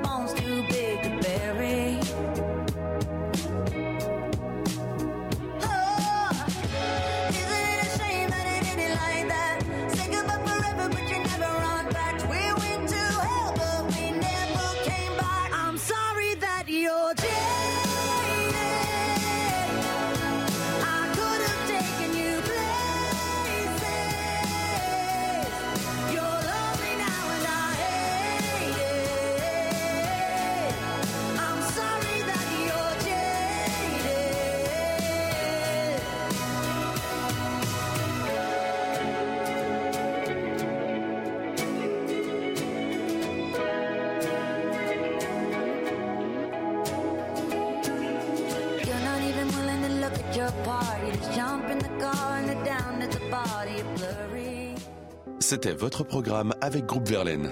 Isolation par l'extérieur avec aide de l'État. Groupe Verlaine, connectons nos énergies. Le temps tout de suite, Alexandra Blanc. Regardez votre météo avec Samsonite Proxys. Légère, résistante, durable. Une nouvelle génération de bagages. Les journées passent et se ressemblent avec des conditions météo qui vont rester estivales sur les régions du Nord. Une nouvelle fois aujourd'hui, un petit peu à l'image des jours précédents, nous sommes dans une situation de blocage anticyclonique sur les îles britanniques et donc, conséquence, aucune perturbation ne passe et les températures sont estivales sur les régions du Nord. On va le voir dans un instant avec un petit peu de vent près des côtes de la Manche. Plus vous irez vers le sud en revanche, plus vous aurez des orages avec des températures toujours dignes d'un mois de juillet. Ce sera vraiment estival une nouvelle fois aujourd'hui. 29 degrés à Paris, 29 degrés également à Tours ou encore à Orléans. Vous aurez 28 degrés à Dijon ainsi qu'à Besançon, 26 degrés à Toulouse, 29 degrés à Nantes ou encore 27 degrés du côté de Montpellier. Ce sont donc des températures qui restent largement au-dessus des normales de saison. La suite du programme, des conditions météo qui vont de nouveau rester inchangées avec du grand beau temps sur les régions du Nord pour votre journée de vendredi, du grand beau temps, du soleil, toujours ce vent sensible qui soufflera près des côtes de la Manche et puis dans le sud, on va conserver cette instabilité avec donc des orages prévus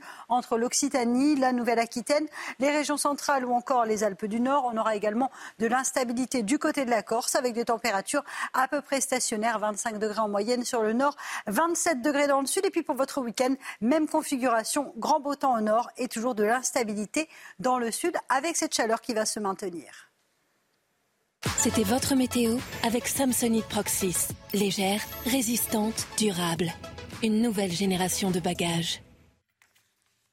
Vous regardez la matinale de CNews. Merci d'être avec nous. Merci d'avoir choisi CNews pour démarrer cette journée.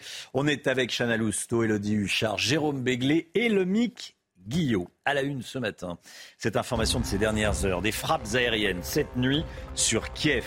Il y a trois morts, parmi lesquels deux enfants, selon le maire de Kiev. Le général Clermont est en direct avec nous. Un rapport parlementaire préconise de faire venir en métropole les migrants comoriens qui sont en situation irrégulière à Mayotte. De nombreuses réactions hostiles à cette proposition. Vous entendrez Louis Marguerite, député Renaissance de Saône-et-Loire, qui était avec nous ce matin sur le plateau de la matinale.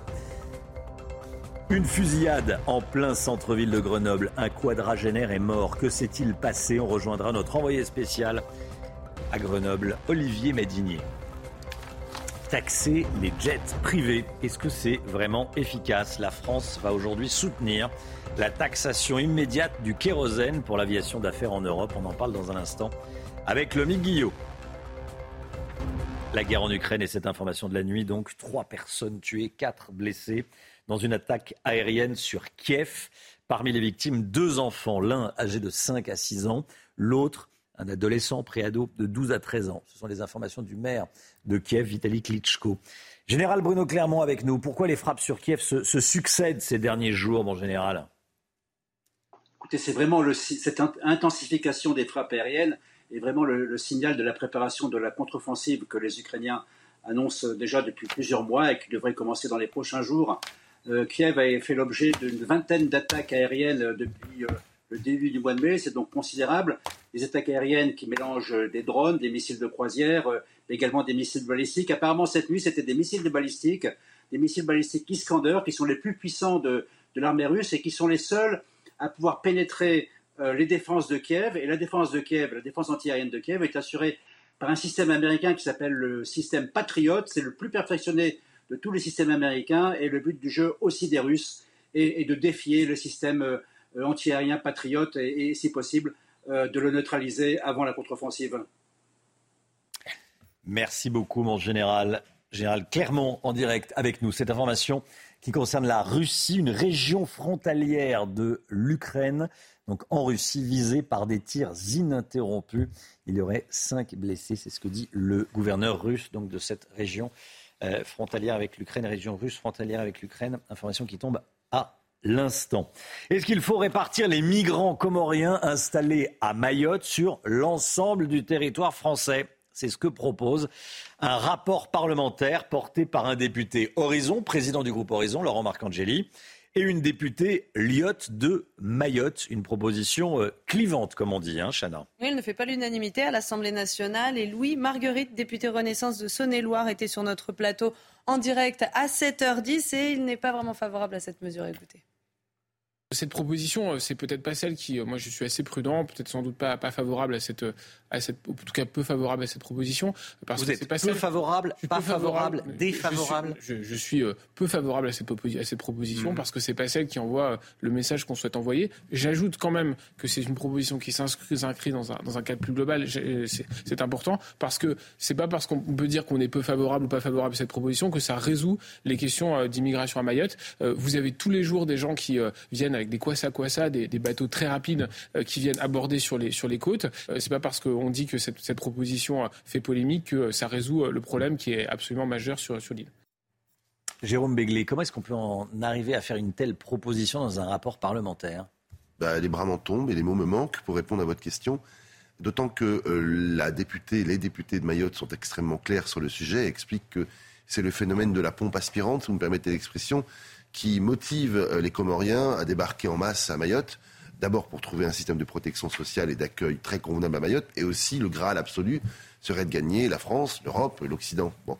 Donc si évidemment on leur euh, offre euh, et on leur permet assez facilement de gagner la France métropolitaine, évidemment que non seulement le flux ne va pas se tarir, mais il va sans doute encore s'accélérer. Et ce député, M. Marguerite, a raison de dire que ce n'est pas forcément le but recherché en ce moment par le gouvernement. Jérôme Béglé, merci Jérôme, effectivement. Tiens, on change de sujet. La France va soutenir aujourd'hui à Luxembourg la taxation du kérosène et notamment la, la surtaxation du kérosène et notamment la taxation immédiate du kérosène pour les jets privés en Europe. Le Guillot, ça serait vraiment efficace? Ça reste à voir, euh, Romain, mais en effet, aujourd'hui, euh, les ministres des Transports européens se réunissent à Luxembourg et quatre pays, dont la France, vont défendre cette taxation sur les voyages en, jet privé, aussi bien pour les voyages d'affaires que pour les voyages de loisirs. Alors, il n'est pas ou plus question de les interdire, hein, comme certains le, demandaient euh, cet été, mais de les faire contribuer au climat ou en tout cas à sa préservation.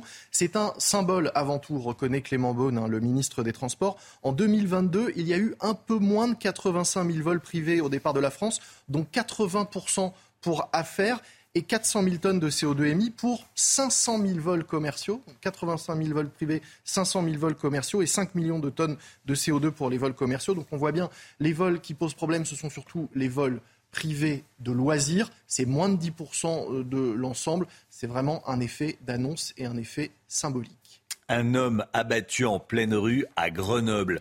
On part tout de suite rejoindre notre envoyé spécial à Grenoble, Olivier Madinier. Olivier, euh, vous êtes en direct avec nous devant le palais de justice. Ce qui choque, c'est le mode opératoire des assaillants. Hein. Ah oui, absolument, un mode opératoire assez inédit puisque les auteurs de cette fusillade étaient hier à bord d'une trottinette. Il est environ 15h30, euh, nous sommes euh, dans le quartier euh, de l'abbaye et les deux assaillants s'arrêtent à bord de cet engin à hauteur d'un homme qui se trouve sur le trottoir. Le passager de la trottinette tire à au moins deux reprises. L'homme est blessé, s'effondre, il ne pourra il ne pourra pas être ranimé par les pompiers et la scène s'est déroulée sous les yeux des clients d'un bar PMU et des clients d'une boucherie. Alors la victime est un homme de 43 ans. Il était connu euh, des services de police pour des faits euh, de violence. Et les deux auteurs, les deux auteurs, euh, les deux passagers, le passager de la trottinette et le conducteur de la trottinette sont encore ce matin activement recherchés. Merci beaucoup Olivier Madinier. Ce soir, c'est la date limite pour faire sa déclaration de revenus en ligne pour certains départements, Chana. Il s'agit des départements de 20 à 54, y compris les deux départements Corse. Alors si vous êtes concerné, que vous faites partie des retardataires, attention, vous avez jusqu'à ce soir 23h59. Dans toute la France, des clubs de motards se mobilisent contre le harcèlement scolaire. Alors on l'a vu cette semaine après le, décès de l'INSEE, cette adolescente de 13 ans qui s'est donné la mort dans le Pas-de-Calais. Il y a une solidarité des motards. Alors qui sont ces motards? Nos équipes les ont rencontrés en exclusivité. Reportage de Régine Delfour et Augustin Donadieu. Qui a dit que les anges gardiens portaient obligatoirement des ailes? Ceux-là ont des motos. Dès qu'ils ont connaissance d'un cas de harcèlement à l'école, ils démarrent leurs engins et viennent faire du bruit contre le harcèlement. Bah, on, est, appelé par euh, les gens qui sont malheureusement harcelés ou par leurs proches. Et de là, on essaye d'organiser d'aller jusqu'au collège pour faire voir qu'on soutient ces personnes qui sont harcelées et faire voir qu'ils ne sont pas seuls dans leur combat. Cela fait 4 ans que ces bikers au grand cœur viennent au secours des adolescents harcelés. La plupart du temps, le harcèlement arrête, mais après, il y en a d'autres où euh, ils essayent toujours de persévérer dans, le harcèlement. Vous savez qu'il y a des harceleurs qui sont quand même assez coriaces. Ces motards, non violents, regrettent pourtant de ne pas trouver le soutien nécessaire dans les établissements scolaires. Les directeurs d'établissements ou les CPE et autres ne veulent pas nous parler. Euh, j'ai encore eu, on a encore eu le problème hier à Tourcoing. Euh, on a essayé de discuter avec le proviseur qui nous a dit euh, carrément nous on se connaît pas, je vous parle pas. C'est un peu dommage. Malgré tout, ces motards nous l'assurent, ils continueront de faire vrombir leur moteur contre le harcèlement scolaire. Voilà, c'est bien les motards qui se, les motards qui se mobilisent, voilà, pour faire quelque chose contre le harcèlement scolaire. C'est vrai qu'on les écoute, les motards, quand ils arrivent. Je pense que quand ils arrivent dans un collège avec leur grosse moto, leur tatouage, leur euh, blouson de cuir, euh, à mon avis, on n'entend plus de mouche voler. Hein les motards au grand cœur, c'est très bien. Les motards au grand cœur. La NASA, la, NASA a tenu sa première réunion publique sur les ovnis. Première réunion publique, pas première réunion, hein, première réunion publique sur les ovnis. 16 experts étaient réunis à Washington. Objectif, trouver davantage de données pour arriver à expliquer ces phénomènes aériens non identifiés. Un rapport doit être euh, publié cet été. Voilà, ce sont des...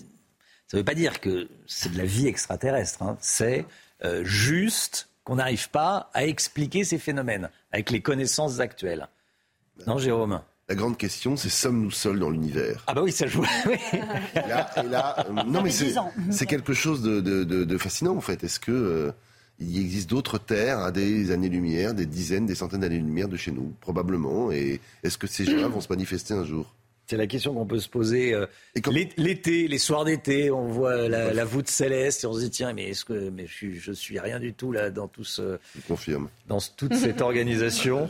oui, on est euh, personne n'est pas grand chose. Ah, tout le monde n'est pas grand chose. Et puis euh, et voilà. Bon. Pour, première réunion publique sur les, sur les ovnis. Cette image impressionnante qui nous vient de Géorgie aux États-Unis un accident de voiture spectaculaire filmé grâce à la caméra embarquée d'un officier de police, Chana. Hein. On va regarder les images ensemble. Alors que des policiers euh, sont arrêtés sur le bord de la route, une voiture a littéralement euh, décollé. Vous venez de le voir après avoir pris la rampe d'une dépanneuse qui était stationnée sur la route. La conductrice a 21 ans. Elle a survécu, mais elle est euh, évidemment gravement blessée. C'est News, il est 8h09. Dans un instant, Robert Ménard est l'invité de Laurence Ferrari. A tout de suite. Rendez-vous avec Pascal Pro dans l'heure des pros, du lundi au vendredi de 9h à 10h30. C'est News, il est 8h15. Merci d'être avec nous. Dans un instant, Laurence Ferrari, vous recevrez Robert Ménard, le maire de Béziers. Mais tout d'abord, c'est le point info avec Chana Lousteau. Il y a eu des échanges de coups de feu hier à Nice, dans le quartier des Moulins. Selon Nice Matin, deux hommes ont ouvert le feu à proximité d'un point de deal. Un individu a riposté et a blessé l'un des auteurs des tirs. Les deux hommes se sont lancés dans une course-poursuite avec la police avant de faire une sortie de route et d'être interpellés. 66% des Français sont pour réduire l'aide médicale d'État pour la limiter aux soins d'urgence. C'est ce que révèle notre dernier sondage CSA pour CNews. Un chiffre qui monte à 86% chez les électeurs de droite et qui chute à 44% du côté de la gauche. Je rappelle que l'AME permet aux étrangers en situation irrégulière de bénéficier d'un accès aux soins. Et puis, plus que quelques heures avant les premières réponses de Parcoursup, les lycéens recevront officiellement les résultats à 19h ce soir, peut-être avant si vous êtes chanceux. Un peu plus tard dans la soirée, les candidats pourront commencer à répondre aux propositions. Cette année, Parcoursup a recueilli les vœux de 917 000 personnes. Laurence, vous recevez ce matin Robert Ménard. Bonjour Robert Ménard. Bonjour. Bienvenue dans la matinale de CNews. On va commencer par euh, ces violences qui sont quasi quotidiennes dans notre pays. Pas un jour sans règlement de compte sanglant lié au trafic de stupéfiants. On parle de Nice aujourd'hui. Montpellier, Nantes, la CRS 8 a été envoyée en renfort. Grenoble, un homme abattu en pleine rue hier. Marseille, les villes moyennes, les petites villes sont également touchées. Comment lutter contre ce fléau? Alors, elles sont moins touchées entre Béziers et Montpellier, par exemple, c'est pas c'est pas, la, même, chose. Mais enfin, attendez, comment? Je sais pas. Moi, ce que je fais comme maire, c'est-à-dire que je multipliais les caméras. Alors, pas de vidéoprotection, ça c'est l'euphémisme, ça s'appelle vidéo euh, surveillance. On les a multipliés par 10, on a augmenté les effectifs de la police, mais je vous dis que ça ne suffit pas il y a des quartiers où c'est compliqué, où ça reste compliqué, très compliqué. Et je ne sais pas. alors, est-ce qu'il faut plus de policiers municipaux, plus de police nationale Oui, mais en même temps, en même temps, c'est le rôle de la police nationale. Je veux dire, euh, chez moi, il y a 15 jours, on arrête euh, une, dame qui avait chez elle de la drogue et, et, et, et de l'argent, et beaucoup, euh, beaucoup d'argent. des gosses, ils je dis des gosses parce que c'est des adolescents, c'est pour ça que je choisis ce mm. mot-là, qui mettent le faux au commissariat du coin qu'est-ce que vous voulez faire et comment on peut accepter ça Il faut les virer des logements sociaux quand ils se comportent comme ça. Et puis il y a un problème de fond. Comment vous dire? Je ne dis pas que c'est simple, parce que c'est vrai que c'est pas simple. Mais quand même, un des problèmes, c'est pas le laxisme de la justice. C'est pas vrai. Moi, les juges chez moi, ils sont pas du tout laxistes. C'est les places de prison. Madame, où vous mettez les gens quand la prison chez moi, elle est surchargée Évidemment, un magistrat, il va se dire que si il met une peine de prison et qu'il n'y a pas la prison pour accueillir les gens. Et ça, on l'a, il l'a pas fait, Monsieur Macron. Il le fera pas plus. C'est mal parti cette fois-ci. C'est aussi, c'est des choses aussi simples que ça. Ah, on commence par construire des places de prison parce que pour mettre, il y a des gens, ils ne sont, leur place naturelle Malheureusement, à un moment donné, c'est la Alors, est-ce que c'est la faute uniquement d'Emmanuel Macron? Souvent, les maires des communes ne veulent pas accueillir de centres pénitentiaires. Ah non, mais je on est d'accord. Ouais, attendez, je dis pas que c'est pas la place. Si on vous disait une nouvelle prison chez vous, vous dites bah, on, on, on, le fait sur, vous savez, les, les, les, les centres de rétention mhm. administrative. Moi, je vois des maires qui vous disent ah oui, il y a des gens, il faut les virer une fois qu'ils ont fait des conneries en France, il faut qu'ils retournent dans leur pays. C'est à peu près ça. En situation irrégulière. Voilà, en situation irrégulière. Et ils vous disent je veux pas de. Ça s'appelle des cras. Enfin, attends, tu peux pas dire que tu veux qu'on expulse enfin les délinquants en situation irrégulière et pas l'accepter. Pareil pour les prisons. Il y a des maires qui vous disent Ah oui, il faut des places de prison, mais pas chez moi. Mais ça, c'est un, un truc typique. Mais pas que même les gens. Les gens, ils sont pour tout un tas de mesures. Ils sont pour, je sais pas, des logements sociaux. Oui, mais en même temps, pas à côté de chez moi. Enfin, attendez, de temps en temps, il faut s'assumer quand même. Alors, euh, on va reparler de l'immigration dans un instant. Un mot des élus qui sont souvent en première ligne. Euh, la droite a déposé au Sénat euh, une proposition de loi pour renforcer la sécurité des élus locaux, la protection des maires. On pense au maire de Saint-Brévin, dont la démission a été acceptée hier. Il y a besoin de renforcer cette sécurité ou, est-ce que c'est pas nécessaire? Des élus locaux, dont vous faites partie puisque vous êtes le maire de Béziers. Oui. Moi, je n'ai jamais voulu de protection chez moi. On me l'a proposé dix fois. Euh, parce qu'avec les prises de position que, je, que j'ai et tout ça, je veux pas. C'est pour ça que j'hésite à vous répondre. Parce que j'ai pas envie de me dire que chez moi, j'ai besoin de policiers. Enfin, vous, c'est pas, vous imaginez. déambuler dans les rues de Dans ma propre ville. Mhm. En même temps, moi, je me suis fait casser la gueule dans d'autres trucs, casser la figure. Dans, je, je me rappelle, il y, a, il y a plusieurs années, sans que ça n'émeuve personne d'ailleurs. Je devais être trop à droite pour émouvoir euh, euh, la gauche, le centre, euh, les républicains, enfin personne. Et tout ça. Mais en même temps, je vois euh, euh, une agressivité des gens. Vous savez, elle- elle est pas, tout le monde se fait pas casser la figure. Mais là, vous avez vu, depuis les dernières élections municipales, il y a 12 000 élus qui, qui ont démissionné, dont 1400 maires. Alors, pour un certain nombre de violences, mais aussi parce que t'en as marre de te faire injurier. Parce que de temps en temps, euh, je sais pas moi, un, gamin de, de 10 ans fait une connerie dans la rue. Moi, il m'est arrivé de le prendre et de lui dire Tu vas, prendre, tu vas en prendre une. Sans le faire, je jamais le dire. Je le fais pas et tout. Et, vous, et le gosse qui dit Ah, mais moi, je suis mineur, vous n'avez pas le droit. Vous avez compris, on est dans un monde où les gens, euh, un, sont des consommateurs de services, ils exigent des élus comme si j'étais là à leur disposition, et en même temps, et en même temps, pour dire une chose, c'est un mandat fabuleux. Moi, je suis heureux comme maire. Alors, c'est pour ça que j'ai une hésitation. Cette Mais il n'est hésitation. pas normal que des gens te menacent, évidemment. Euh, Quand on parle de cette montée de la violence qui touche les forces de l'ordre, liée au trafic de stupéfiants, euh, est-ce que vous êtes d'accord avec Emmanuel Macron qui parle de décivilisation? On est à un moment de décivilisation à vos yeux, c'est-à-dire de régression de la civilisation, de montée trouve- de la barbarie. Je trouve qu'il a absolument raison. Et la polémique sur le terme, je Mhm. m'en contrebalance. De qui il est employé, est-ce que oui ou non, il y a ça Bien sûr. Pourquoi je, je trouve qu'il a raison? Parce que je crains malheureusement que ça aille au-delà de la politique. Vous savez, aujourd'hui, moi je suis, de, je suis pas proche de M. Macron, donc je pourrais dire ah oui, mais si demain on était au pouvoir, ça changerait comme ça. Mais bien sûr que non. C'est bien plus profond que ça. Bien plus profond que ça. Moi, je vais dans des, co- aller dans un collège. Dans un collège, attends, ils, ont 12 ans quand ils y arrivent et tout. Et demander aux profs comment les, les, les gamins ou les gamines leur parlent. Attendez, moi, je, pense qu'il y a, y, y un problème. Oh, Je pense qu'il y a un problème. Le problème, c'est le problème de l'éducation. Nos enfants, on les élève, on les éduque pas. C'est pas la même chose. Et puis, il y a, il y a peut-être, euh, il y a tout un tas de familles qui ont abandonné euh, l'idée de le faire. Euh, il y a dans les collèges une des difficultés à, à- à- à le faire et, et qui sont liées. Maintenant, je fais attention à ce que je dis parce que tout le temps, tu fais- il faut faire gaffe. Mais dans un collège, il y a des écoles chez moi. Il y a plus de 90% issus de l'immigration, d'enfants issus de l'immigration. Quand je parle avec les, les- je montre pas les, les immigrés en disant c'est un problème. Je dis juste que quand il y a trop d'immigration, et c'est souvent lié à l'immigration, trop d'immigration, vous vous intégrez pas bien. Euh, Quand les gens parlent pas le français, madame, c'est bien plus difficile de réussir à l'école.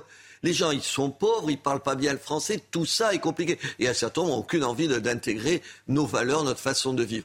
Voilà, vous êtes dans des, situations, et il a raison, ça va au-delà du jeu politique. Je ne sais pas comment on peut régler ces choses-là. Je le vois chez moi, j'ai pas de, il n'y a pas de réponse toute faite, c'est pas vrai. C'est se foutre des gens et leur, men- leur mentir que de dire on va changer de majorité, on va régler les problèmes. C'est pas vrai. La, la violence touche aussi les adolescents entre eux. Euh, on a eu l'exemple terrible de cette petite jeune fille de 13 ans, l'INSEE, qui s'est suicidée parce qu'elle a été harcelée. Sa meilleure amie subit le même sort.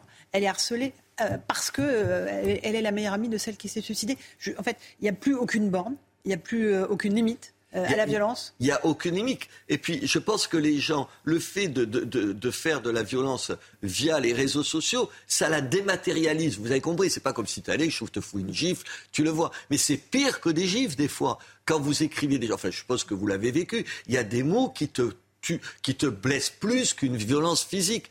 Et je pense qu'il y a un vrai problème avec ça. Moi, à à mon petit niveau, moi, j'ai quitté les réseaux sociaux parce que je n'en peux plus. Je n'en peux plus de l'agressivité. Et attendez, j'ai 70 ans, je suis un monsieur, ça va, je vais pas mourir de ça. Mais vous imaginez si c'est vos enfants, mes enfants, euh, t'as 15 ans et tu te fais traiter de, enfin, je vais pas dire certain voilà. nombre de, euh, euh, sur des réseaux sociaux. Enfin, c'est terrifiant. Et là encore, là encore, vous croyez que la réponse, elle est que politique? Vous croyez que c'est une réponse euh, législative? Bien sûr que non, bien sûr que non. Et pour retomber, oui, il y a, la- y a une décivilisation. Au fond, au fond, la civilité, ce qui fait qu'on peut vivre ensemble. Le fait qu'on se respecte, même si je suis pas d'accord avec vous, je vous parle pas sur un certain nombre d'un ton de, désagréable, méprisant, agressif et tout ça. Cette, cette manque de civilité, c'est un vrai problème, un vrai vrai problème. Euh, c'est le, c'est même le problème. Euh, l'immigration, les, les, Républicains ont déposé deux propositions de loi, dont une constitutionnelle pour ralentir les flux migratoires dans notre pays. Euh, ils veulent un accord, peut-être avec le gouvernement. En tout cas, le gouvernement souhaite trouver un accord, notamment Gérald Darmanin. Vous pensez que c'est possible, qu'il peut y avoir un consensus entre ben, la majorité relative présidentielle et les LR Je ne sais pas si c'est possible, je le souhaite. Attendez, il y a un certain nombre de choses. Moi, je ne suis pas d'accord. Je trouve que le projet de, de, de, loi va pas assez loin sur telle ou telle question. Mais enfin, j'hésiterai pas à le voter une seconde, je vous dis tout de suite. Enfin, c'est aussi une conception de la politique. Euh, euh, il y, a, y, a y, a, des choses à l'intérieur où, euh, attendez, toute la droite euh, le demande sur les quotas, mhm. par exemple, sur la ME, tout à l'heure, vous en mhm. parliez. 66% des Français veulent limiter la ME aux soins urgents. bien sûr, ils ont L'aide médicale Vous, vous savez que la ME, c'est pour les clandestins. Employons les mots qui, qui, veulent dire. C'est pour les clandestins. Aujourd'hui, euh, un clandestin peut, je vous donne quelques exemples de l'AME. C'est, vous savez, un, comment s'appelle, un, un anneau gastrique pour maigrir euh, c'est le recollement des oreilles. Je ne vous prends pas des exemples au hasard.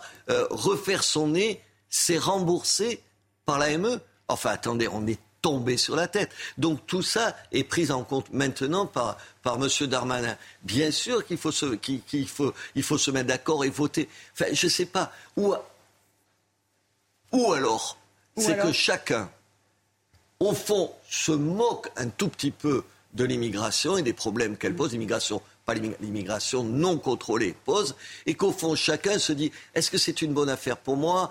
À quel moment il faut que je le fasse? C'est une espèce de petit jeu politique qui est absolument minable par rapport aux enjeux. La répartition des migrants sur le territoire français crée beaucoup de tensions. Les préfets doivent mettre en place un certain nombre de centres d'accueil pour notamment désengorger la région Île-de-France qui est saturée. À la fois, ça concerne les migrants, ça concerne aussi les SDF, tout ça en perspective des JO de 2024. Les élus locaux disent attention, euh, certains euh, disent nous on ne peut pas accueillir, on ne veut pas accueillir. Attendez, 30% des sans-abri, des, gens en question, 30%, 31% exactement, sont des gens qui ont fait une demande d'asile et qui, a été, refusée. Normalement, ces gens-là, normalement, ces gens-là, on les ramène à la frontière, on les met dans un centre euh, de, de, rétention administrative et on fait tout pour qu'ils rentrent dans leur pays. Comme on ne fait pas ce boulot-là, comme ce boulot n'est pas fait, il y a 10%, qu'est-ce que je dis 10%, moins de 10% des obligations de quitter le territoire qui sont appliquées. Résultat des courses, on se retrouve avec ces gens-là. Et maintenant, faute d'avoir eu le courage, l'audace, la fermeté de régler ce problème-là, on me demande à moi, maire, d'accueillir encore un certain nombre de gens. Mais je dis, attendez, moi, chez moi, en plus je peux en parler moi, j'ai deux centres d'accueil pour les demandeurs d'asile, les CADA. Enfin, non, je ne vais pas en ouvrir un troisième, madame, je vous le dis tout de suite non, parce que parce que, parce que c'est trop, trop, c'est trop. Parce que moi, je reçois des mineurs non accompagnés, des mineurs non accompagnés, j'en reçois chez moi. Mais si vous en recevez un petit nombre, mais c'est toujours une question de démographie. Si vous en recevez un petit nombre, vous, pouvez vous en occuper. Sinon, vous les mettez dans les endroits où ils font ce qu'ils veulent. À Montpellier, j'avais un chiffre. L'été, parce que c'est pas tout à fait pareil. L'été, 30% 30% des interpellations, des, des, gestes, des attitudes délictueuses et tout, c'est le fait de, non, de, mineurs non accompagnés. Attendez, et quand vous contrôlez pas, quand vous les laissez tout seuls, ils font toutes les conneries du monde. Encore un tout petit mot, euh, certains élus, euh, des parlementaires, euh, veulent que l'on accueille des, réfugiés, non, pardon, des clandestins comoriens sur le, territoire de la métropole. Mais vous dites OK? Bah, mais Vous rigolez ou quoi? Vous rigolez, enfin attendez, il faut régler le problème sur place. Comment comment l'État français, qu'est-ce que c'est la cinquième, sixième puissance du monde, n'arrive pas à régler un problème, une espèce d'État, j'ai rien de mépris pour lui, mais lilliputien qui s'appelle les Comores. Vous imaginez que si on n'arrive pas à régler le problème, à lui imposer de recevoir les gens qui nous envoient, qui sont de leur nationalité, les, accueillir de nouveau chez eux. Attendez, comment on va Mais les Mahorais n'en peuvent plus. C'est pour ça qu'ils disent allez, prenez la métropole, prenez votre part. Ah si bah, vous n'êtes pas capable de régler le problème chez nous. Oui, mais attendez, euh, le problème, moi je comprends les élus euh, de, de Mayotte qui vous disent ça. Le problème, c'est qu'il faut d'abord imposer aux Comores un certain nombre de choses. Attendez, la France ne peut pas imposer. Alors, vous allez voir sur le Maghreb si on va y arriver. Enfin, c'est invraisemblable. C'est une espèce d'aveu d'impuissance. Alors plutôt que de faire des grandes phrases, on essaie de régler ce problème-là. En l'occurrence, M. Darmanin, il essaie de le faire. Mais dire qu'il le règle, manifestement, il n'y arrive pas. Euh, deux questions encore. Euh, les retraites, bataille rangée à l'Assemblée nationale hier entre l'opposition, le groupe Lyot qui voulait faire voter l'abrogation de la réforme des retraites. Tout ça n'a pas abouti. La majorité relative présidentielle euh, fait bloc, utilise tous les artifices de la Constitution pour empêcher ce texte qui a été déjà euh, adopté d'être voté. Vous dites quoi? Que c'est un déni de démocratie, une dérive massieuse de la Macronie, comme le dit la France insoumise? eux, ils disent une tonne d'absurdité. on n'arriverait plus, vous pourriez en faire tous les jours une liste de bêtises. On a quoi? On a d'un côté une opposition qui a perdu cette bataille-là et qui veut pas, qui veut pas se résigner à ça. Et puis de l'autre côté, euh, attendez, c'est du tripatouillage politique quand même. Enfin, les articles et tout, il faut pas rigoler. Moi, je suis je voterai contre si j'avais, si j'étais député, évidemment, la proposition Lyotte, mais en même temps, je voudrais voter. Je pense que c'est ça le problème. Attendez, mais en même temps, ils sont gonflés. Vous citiez la française soumise. Jean-Luc Mélenchon dit oui, la démocratie est en danger, il faut mais attendez, Qui fait que quand au Parlement, on n'a pas pu voter, ils n'ont pas pu voter euh, euh, l'article 7 à l'époque de la loi sur, sur les 64 ans. Pourquoi Qui a foutu la pagaille Qui a déposé 20 000 amendements pour pas qu'on discute les mêmes types qui ont tout fait pour que le Parlement vote pas, aujourd'hui, il faudrait, il, faut, il faudrait voter. Et de l'autre côté, une majorité, enfin une majorité, je sais pas, il faut pas dire une minorité, mm. les, les, les, gens au pouvoir aujourd'hui. Majorité relative. Voilà, voilà, majorité relative, qui vous disent, euh, qui, euh, qui vont piocher partout, je sais pas où, je honnêtement, l'article 40, je savais même pas qu'il existait, je crois, je ne dois pas être le seul, qui veulent pas voter. Mais en même temps, et en plus, mais tout, tout est une masca. Monsieur de Courson qui mène qui mène cette, bataille. cette bataille-là. Mais attendez, il était le conseiller de Mme Pécresse et il était à ce moment-là... Pour les 65 ans. Pour les 65 ans. Allez, j'ai une dernière question, Robert Ménard. Euh, dimanche dernier, sur Radio J, la Première ministre euh, a estimé que le Rassemblement national était un parti héritier de Pétain. Euh, ça a provoqué un recadrage d'Emmanuel Macron en Conseil des ministres qui a dit on ne peut plus lutter contre le Rassemblement national avec des arguments moraux. Le lendemain, il a un peu fait marche arrière en soutenant sa Première ministre. Mais sur le fond, euh, ce que dit euh, Elisabeth Borne, ce sont des arguments qui ne tiennent plus à vos yeux? C'est une absurdité. Puis c'est un peu dégueulasse quand même. Honnêtement, Marine Le Pen, vous pouvez ne pas être d'accord avec elle. Moi, je, je peux vous faire une liste là de gens sur les choses. Mais enfin, elle n'est pas l'héritière de, Pétain. Ils ont rompu avec ça. C'est vrai, attendez, c'est vrai qu'il y a eu des collabos et des pétainistes à la, naissance du, Front National. Ne, pas dire ça et tout. attendez, vous voulez que je demande à M. Roussel, le, responsable du Parti communiste, alors vous êtes l'héritier de Staline, du pacte germano-soviétique, aux socialistes. Bon, les socialistes, je pourrais leur dire, mais attendez, vous êtes l'héritier de la SFIO, vous vous rappelez, c'est l'héritier de la SFIO, qui a voté majoritairement pour les pleins pouvoirs à Pétain. Mais enfin, c'est absurde, ça. Et c'est absurde. Et puis, c'est surtout méprisant. Attendez, il y a combien? Il y a 8 millions de gens qui ont voté pour Marine Le Pen. C'est des fachos, bien sûr que non. C'est ce qu'a dit le président. Il ne faut pas considérer ces gens comme des fascistes. Il dit ça et le lendemain, il dit le contraire. Il dit le contraire. Enfin, attendez, vous pouvez pas. Vous pouvez pas dire de votre première ministre quand même. Euh, c'est quand même une gifle symbolique. C'est pas rien de dire, de dire en gros, en gros, elle se trompe, elle ne doit pas dire des choses. C'est dur. Et ça, et le lendemain, ah non, finalement, je voulais pas dire ça. Enfin, il y a ce jeu politique qui se fait au détriment des vraies questions. Est-ce comment on règle un certain nombre de questions Est-ce que les réponses du Rassemblement national sont les le, sur l'immigration, on parle du Rassemblement national, c'est quand même le premier, vous pouvez dire ce que vous voulez, qui a pointé du doigt la question de l'immigration comme une question centrale. Oui, on peut au moins être d'accord là-dessus. Ensuite, est-ce que les réponses du Rassemblement national à la question de l'immigration, je ne pense pas, quand ils disent qu'il faut une immigration zéro, c'est absurde et tout ça. Oui, on pourrait peut-être prendre chez les gens, disant ça il a raison, ça il a tort, mais euh, c'est une dérive mafieuse. Tout à l'heure vous citiez Madame comment elle s'appelle Panot, Panot sur ma, Monsieur Macron, c'est ridicule. Et quand la première ministre dit ouais euh, c'est Pétain, c'est absurde. En plus, c'est absurde et puis c'est euh, c'est contre-productif. Ça, je voudrais le lui dire parce que moi je serais électeur du, du, Rassemblement national et ou militant du Rassemblement national, je dirais, mais elle nous prend pour qui, cette dame? Elle nous prend pour qui? Merci Robert Ménard d'être venu ce matin dans la matinale de CNews. À vous, Romain Desarmes, pour la suite de l'info. CNews, il est 8h30. Merci à vous, Laurence Ferrari, et à votre invité, Robert Ménard. L'équipe est là. On est avec Chana Lousteau, Elodie Huchard, Lomi Guillot, Alexandra Blanc, pour le temps, bien sûr. On va commencer euh, par ces images qui euh, vous ont frappé, qui nous ont frappé nous aussi. C'est pour ça que je voulais qu'on vous les montre ce matin. Ça se passe dans le quartier des Moulins à Nice, tristement célèbre désormais, quartier des Moulins à Nice. Deux hommes arrivés à scooter ont ouvert le feu à proximité d'un point, de deal. Regardez.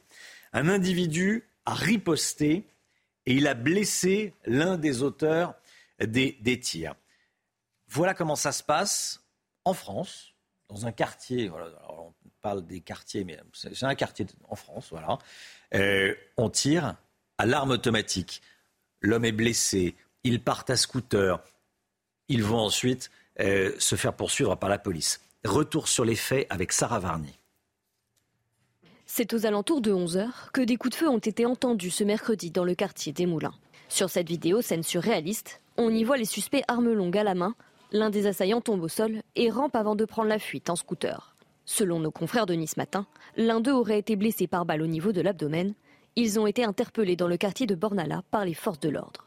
Le maire de la ville s'est exprimé sur Twitter. Félicitations aux policiers qui ont interpellé à la Bornala deux individus qui avaient pris la fuite suite à des tirs au moulin.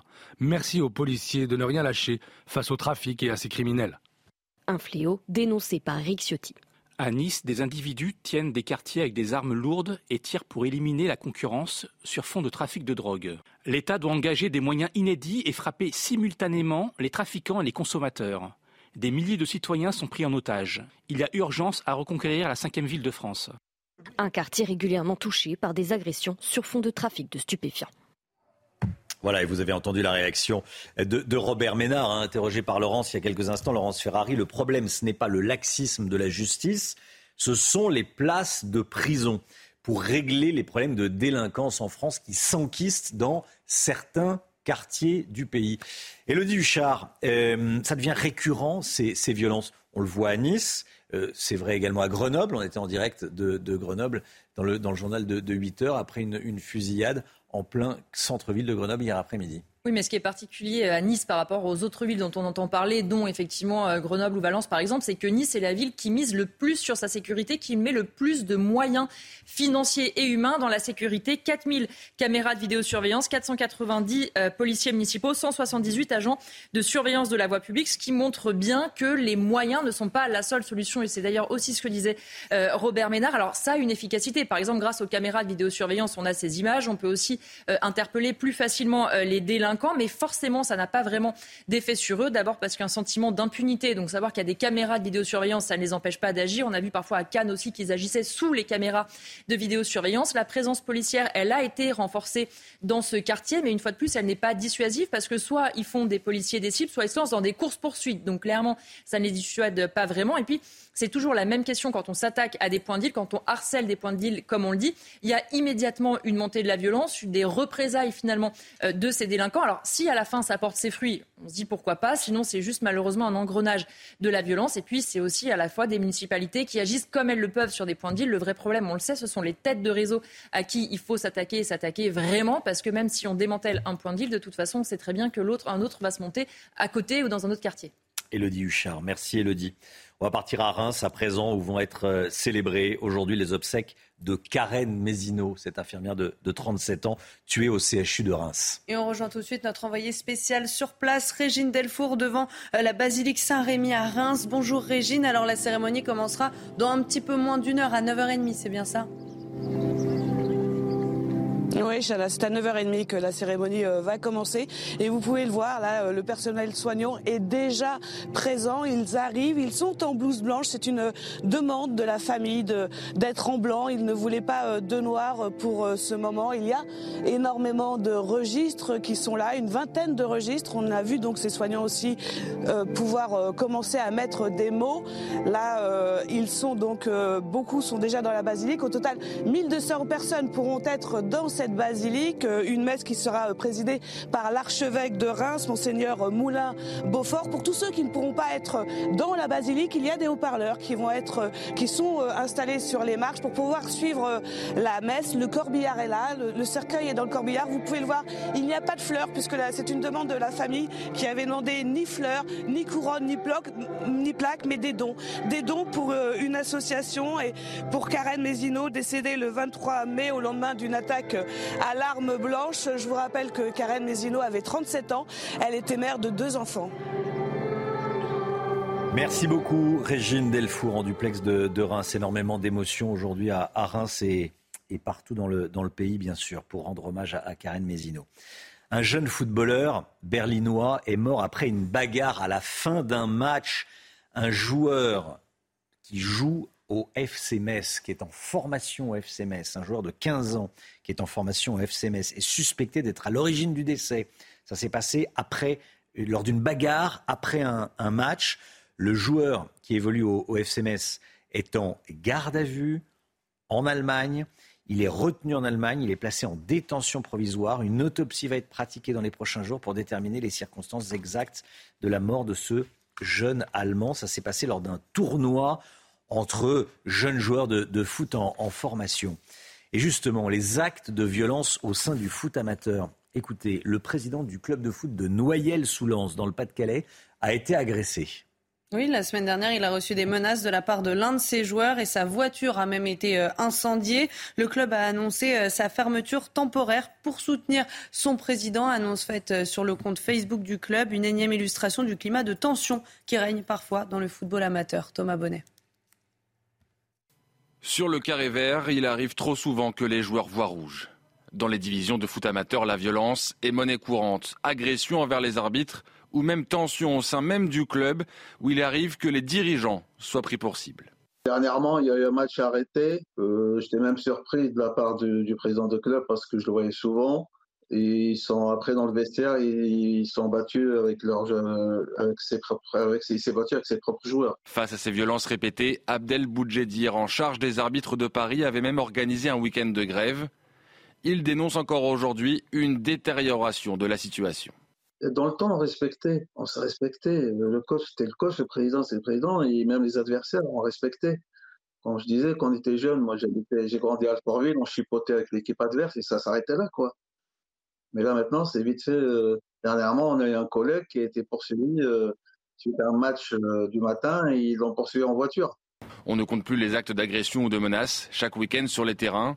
Une violence presque devenue ordinaire dans le monde du foot amateur. Une majorité de Français est favorable à la réduction de l'aide médicale d'État pour la limiter aux soins d'urgence. C'est ce que révèle notre sondage CSA pour CNews, Chana. Oui, résultat, 66% sont pour, 33% sont contre. L'AME, je le rappelle, est un dispositif qui permet aux étrangers en situation irrégulière de bénéficier d'un accès aux soins. Mais vous allez voir qu'il y a de nombreuses dérives. On fait le point avec Thomas Bonnet. Faut-il réduire les soins couverts par l'aide médicale d'État? À cette question, une large majorité de Français répond oui. Deux sur trois se prononcent en faveur d'une réduction de ce dispositif aux seuls soins d'urgence, selon ce sondage CSA pour CNews. Un chiffre qui varie selon l'orientation politique des sondés. 86% chez les électeurs de droite, moins de la moitié pour les électeurs de gauche. Certains viennent malheureusement pour se faire soigner parce qu'en fait ils savent qu'il y a une, une compétence médicale euh, plus élevé en, voilà, en France. Le problème, c'est que si on réserve ça qu'aux soins d'urgence, ça veut dire qu'on attend que les soins soient urgents pour ensuite commencer à réagir. Selon un récent rapport du Sénat, environ 380 000 personnes bénéficient chaque année de l'aide médicale d'État pour un coût total qui avoisinait en 2021 le milliard d'euros. Les modalités de ce dispositif font débat au sein même du gouvernement, puisque si Gérald Darmanin se dit prêt à une révision de l'AME, François Braun et Gabriel Attal se sont montrés, eux, beaucoup moins décidés. L'actualité internationale, la situation se tend au Kosovo. L'OTAN a renforcé sa présence en envoyant des militaires, notamment autour d'une mairie du nord du Kosovo. Le Kosovo qui est indépendant depuis 2008, mais qui est toujours revendiqué par les Serbes, certains Serbes. Ce sont des élections municipales au Kosovo qui ont mis le feu aux poudres. Sur ces images, euh, vous voyez euh, qu'il y a donc ces, tensions. Des militaires ont été envoyés, donc, notamment autour d'une mairie. Et puis côté serbe, à présent, de l'autre côté de la frontière, le ministre de la Défense s'est rendu dans une base militaire à Raska après que le président serbe a placé son pays en état d'alerte. Il a demandé aux troupes de se déplacer vers la frontière avec le Kosovo. Des chars serbes sont donc euh, mobilisés. Le Kosovo qui s'invite à Roland Garros, Chana. Oui, Novak Djokovic, le joueur de tennis serbe, évidemment, a écrit en début de semaine que le Kosovo était au cœur de la Serbie. En clair, il ne reconnaît pas l'indépendance du Kosovo, déclaration qui lui a été reprochée par le gouvernement français et notamment la ministre des Sports. Hier soir, il a confirmé ses propos sans les répéter. Écoutez. Mm, ça ne me gêne pas de dire ça. Je le répéterai bien, mais je n'ai pas besoin de le faire parce que vous savez ce que j'ai dit.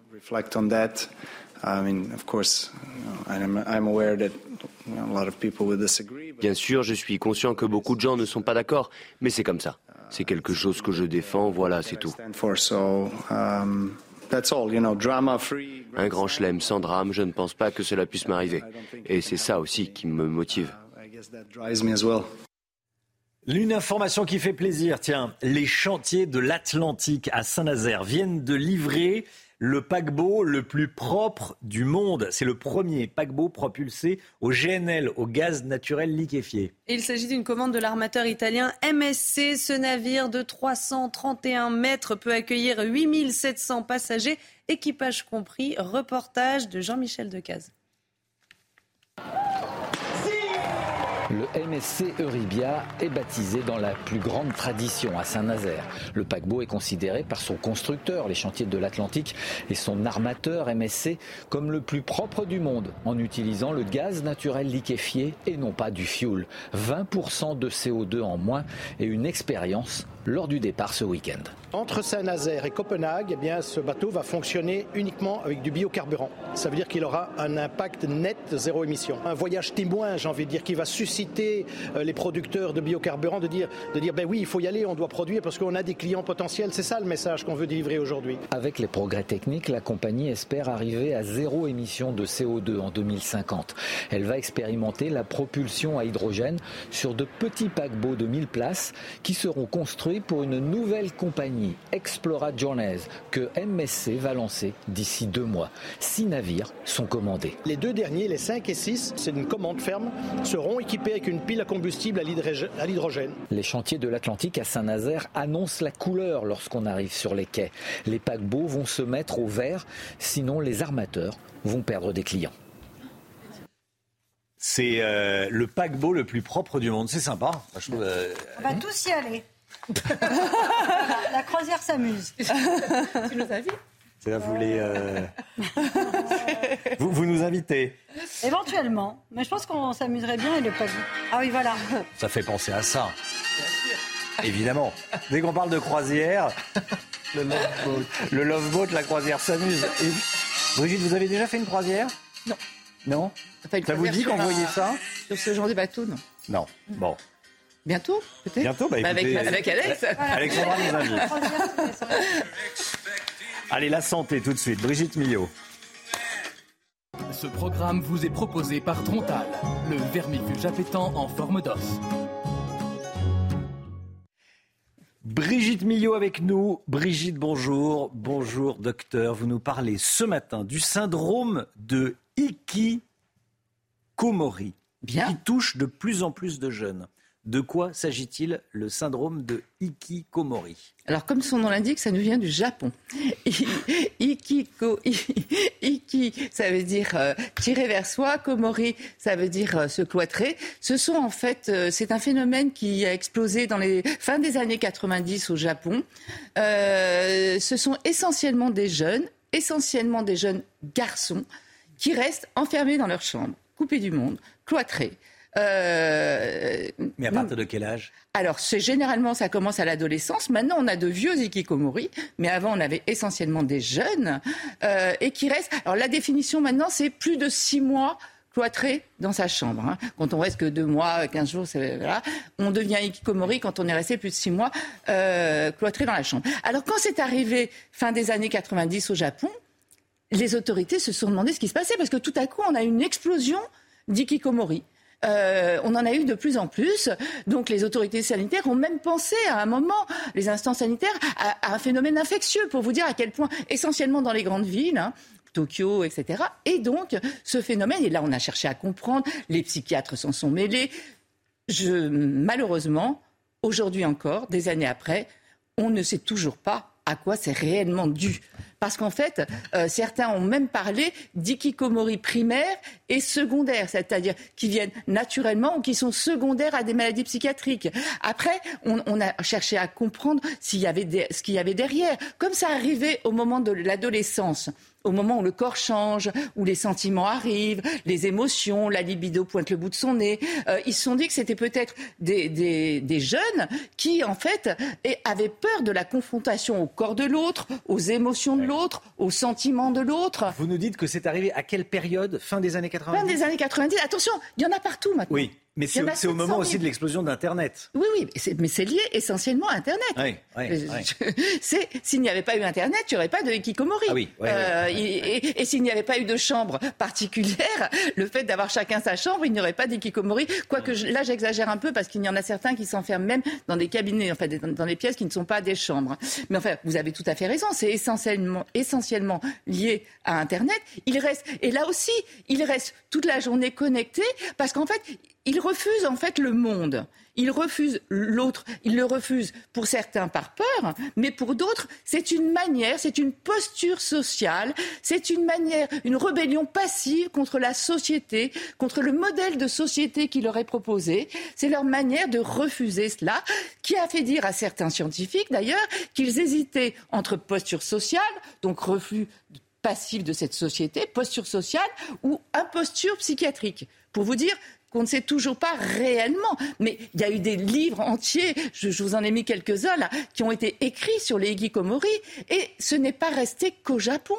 Il y en a aux États-Unis, il y en a en Australie, il y en a en Italie, il y en a en Espagne. Vous voyez le nombre de livres qui ont été écrits, qui écrits sur ce sujet, des films, des séries.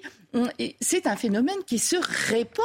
Mais D'abord, on ne connaît toujours pas les causes. Il y en a certains qui vont chercher, vous parliez d'Internet, il y en a certains qui, certains qui vont chercher euh, à expérimenter diverses euh, personnalités. Vous savez, on peut choisir d'être un personnage ou un autre. Il y en a chez, certains, ça va développer leur créativité. Chez, chez d'autres, ça va permettre au, contraire d'approfondir leurs connaissances dans un domaine particulier, dans la, gémiologie, l'étude des pierres. Ils vont tout savoir sur les pierres. Enfin, vous voyez, il y, a des choses diverses. Alors au début, c'était essentiellement euh, des garçons. Et là, on a de plus en plus de femmes. D'ailleurs, il y a un très joli livre qui a été écrit. C'est un hikikomori euh, qui, le seul lien avec le monde, c'était la livreuse de pizza. Il tombe amoureux de sa livreuse de pizza. Et un jour, il ne la voit plus. Pourquoi? Parce qu'elle est devenue elle-même hikikomori. C'est-à-dire qu'en fait, non, non, mais je vous assure, il y a tout un tas de choses. C'est un phénomène qui, je pense, toutes les conditions sont réunies pour qu'il se répande de plus en plus. Et vous, ce qu'il faut comprendre, c'est que quand ça vous arrive, c'est un double ikikomori. Parce qu'il y a l'ikikomori, mais la famille. Parce que quand vous êtes face à un ikikomori, qu'est-ce que vous faites Entre menaces, négociations, laisser faire. En plus, vous avez honte devant les gens. Vous ne pouvez plus inviter personne. Donc vous devez. C'est un double ikikomori. Comment ça se soigne? Alors, au Japon, il y a des ONG qui s'en occupent, avec des médiateurs qui viennent, qui essaient de négocier, de recréer des liens. Ils restent derrière la porte pendant des heures, etc. Ce qu'il faut surtout, parce que, je le répète, c'est un phénomène, toutes les conditions sont réunies pour qu'il s'étende c'est vraiment, dès que vous voyez les prémices justement d'un enfermement, etc., s'en préoccuper le plus tôt possible. Ne pas laisser ce phénomène s'installer, hein, encore une fois. C'est un vrai sujet. Il faut en discuter. Il faut parler avec ses enfants. La communication, c'est importante. Ça, ça fait partie, justement, euh, même si Internet, c'est une merveille pour plein de choses, là, c'est quand même un drame euh, dans de nombreuses familles. Ce programme vous est proposé par Trontal, le vermifuge appétant en forme d'os. 8h53, on se retrouve demain matin dès 5h55 avec toute l'équipe. Dans un instant, c'est l'heure des pros, Pascal Pro et ses invités. Les rendez-vous CNews, c'est sur cnews.fr. Tiens, un rendez-vous CNews, le meilleur de l'info, tous les soirs, 21h, avec Olivier Benkemoun. Belle journée à vous sur CNews, à demain. Suite, Pascal Pro dans l'heure des pros.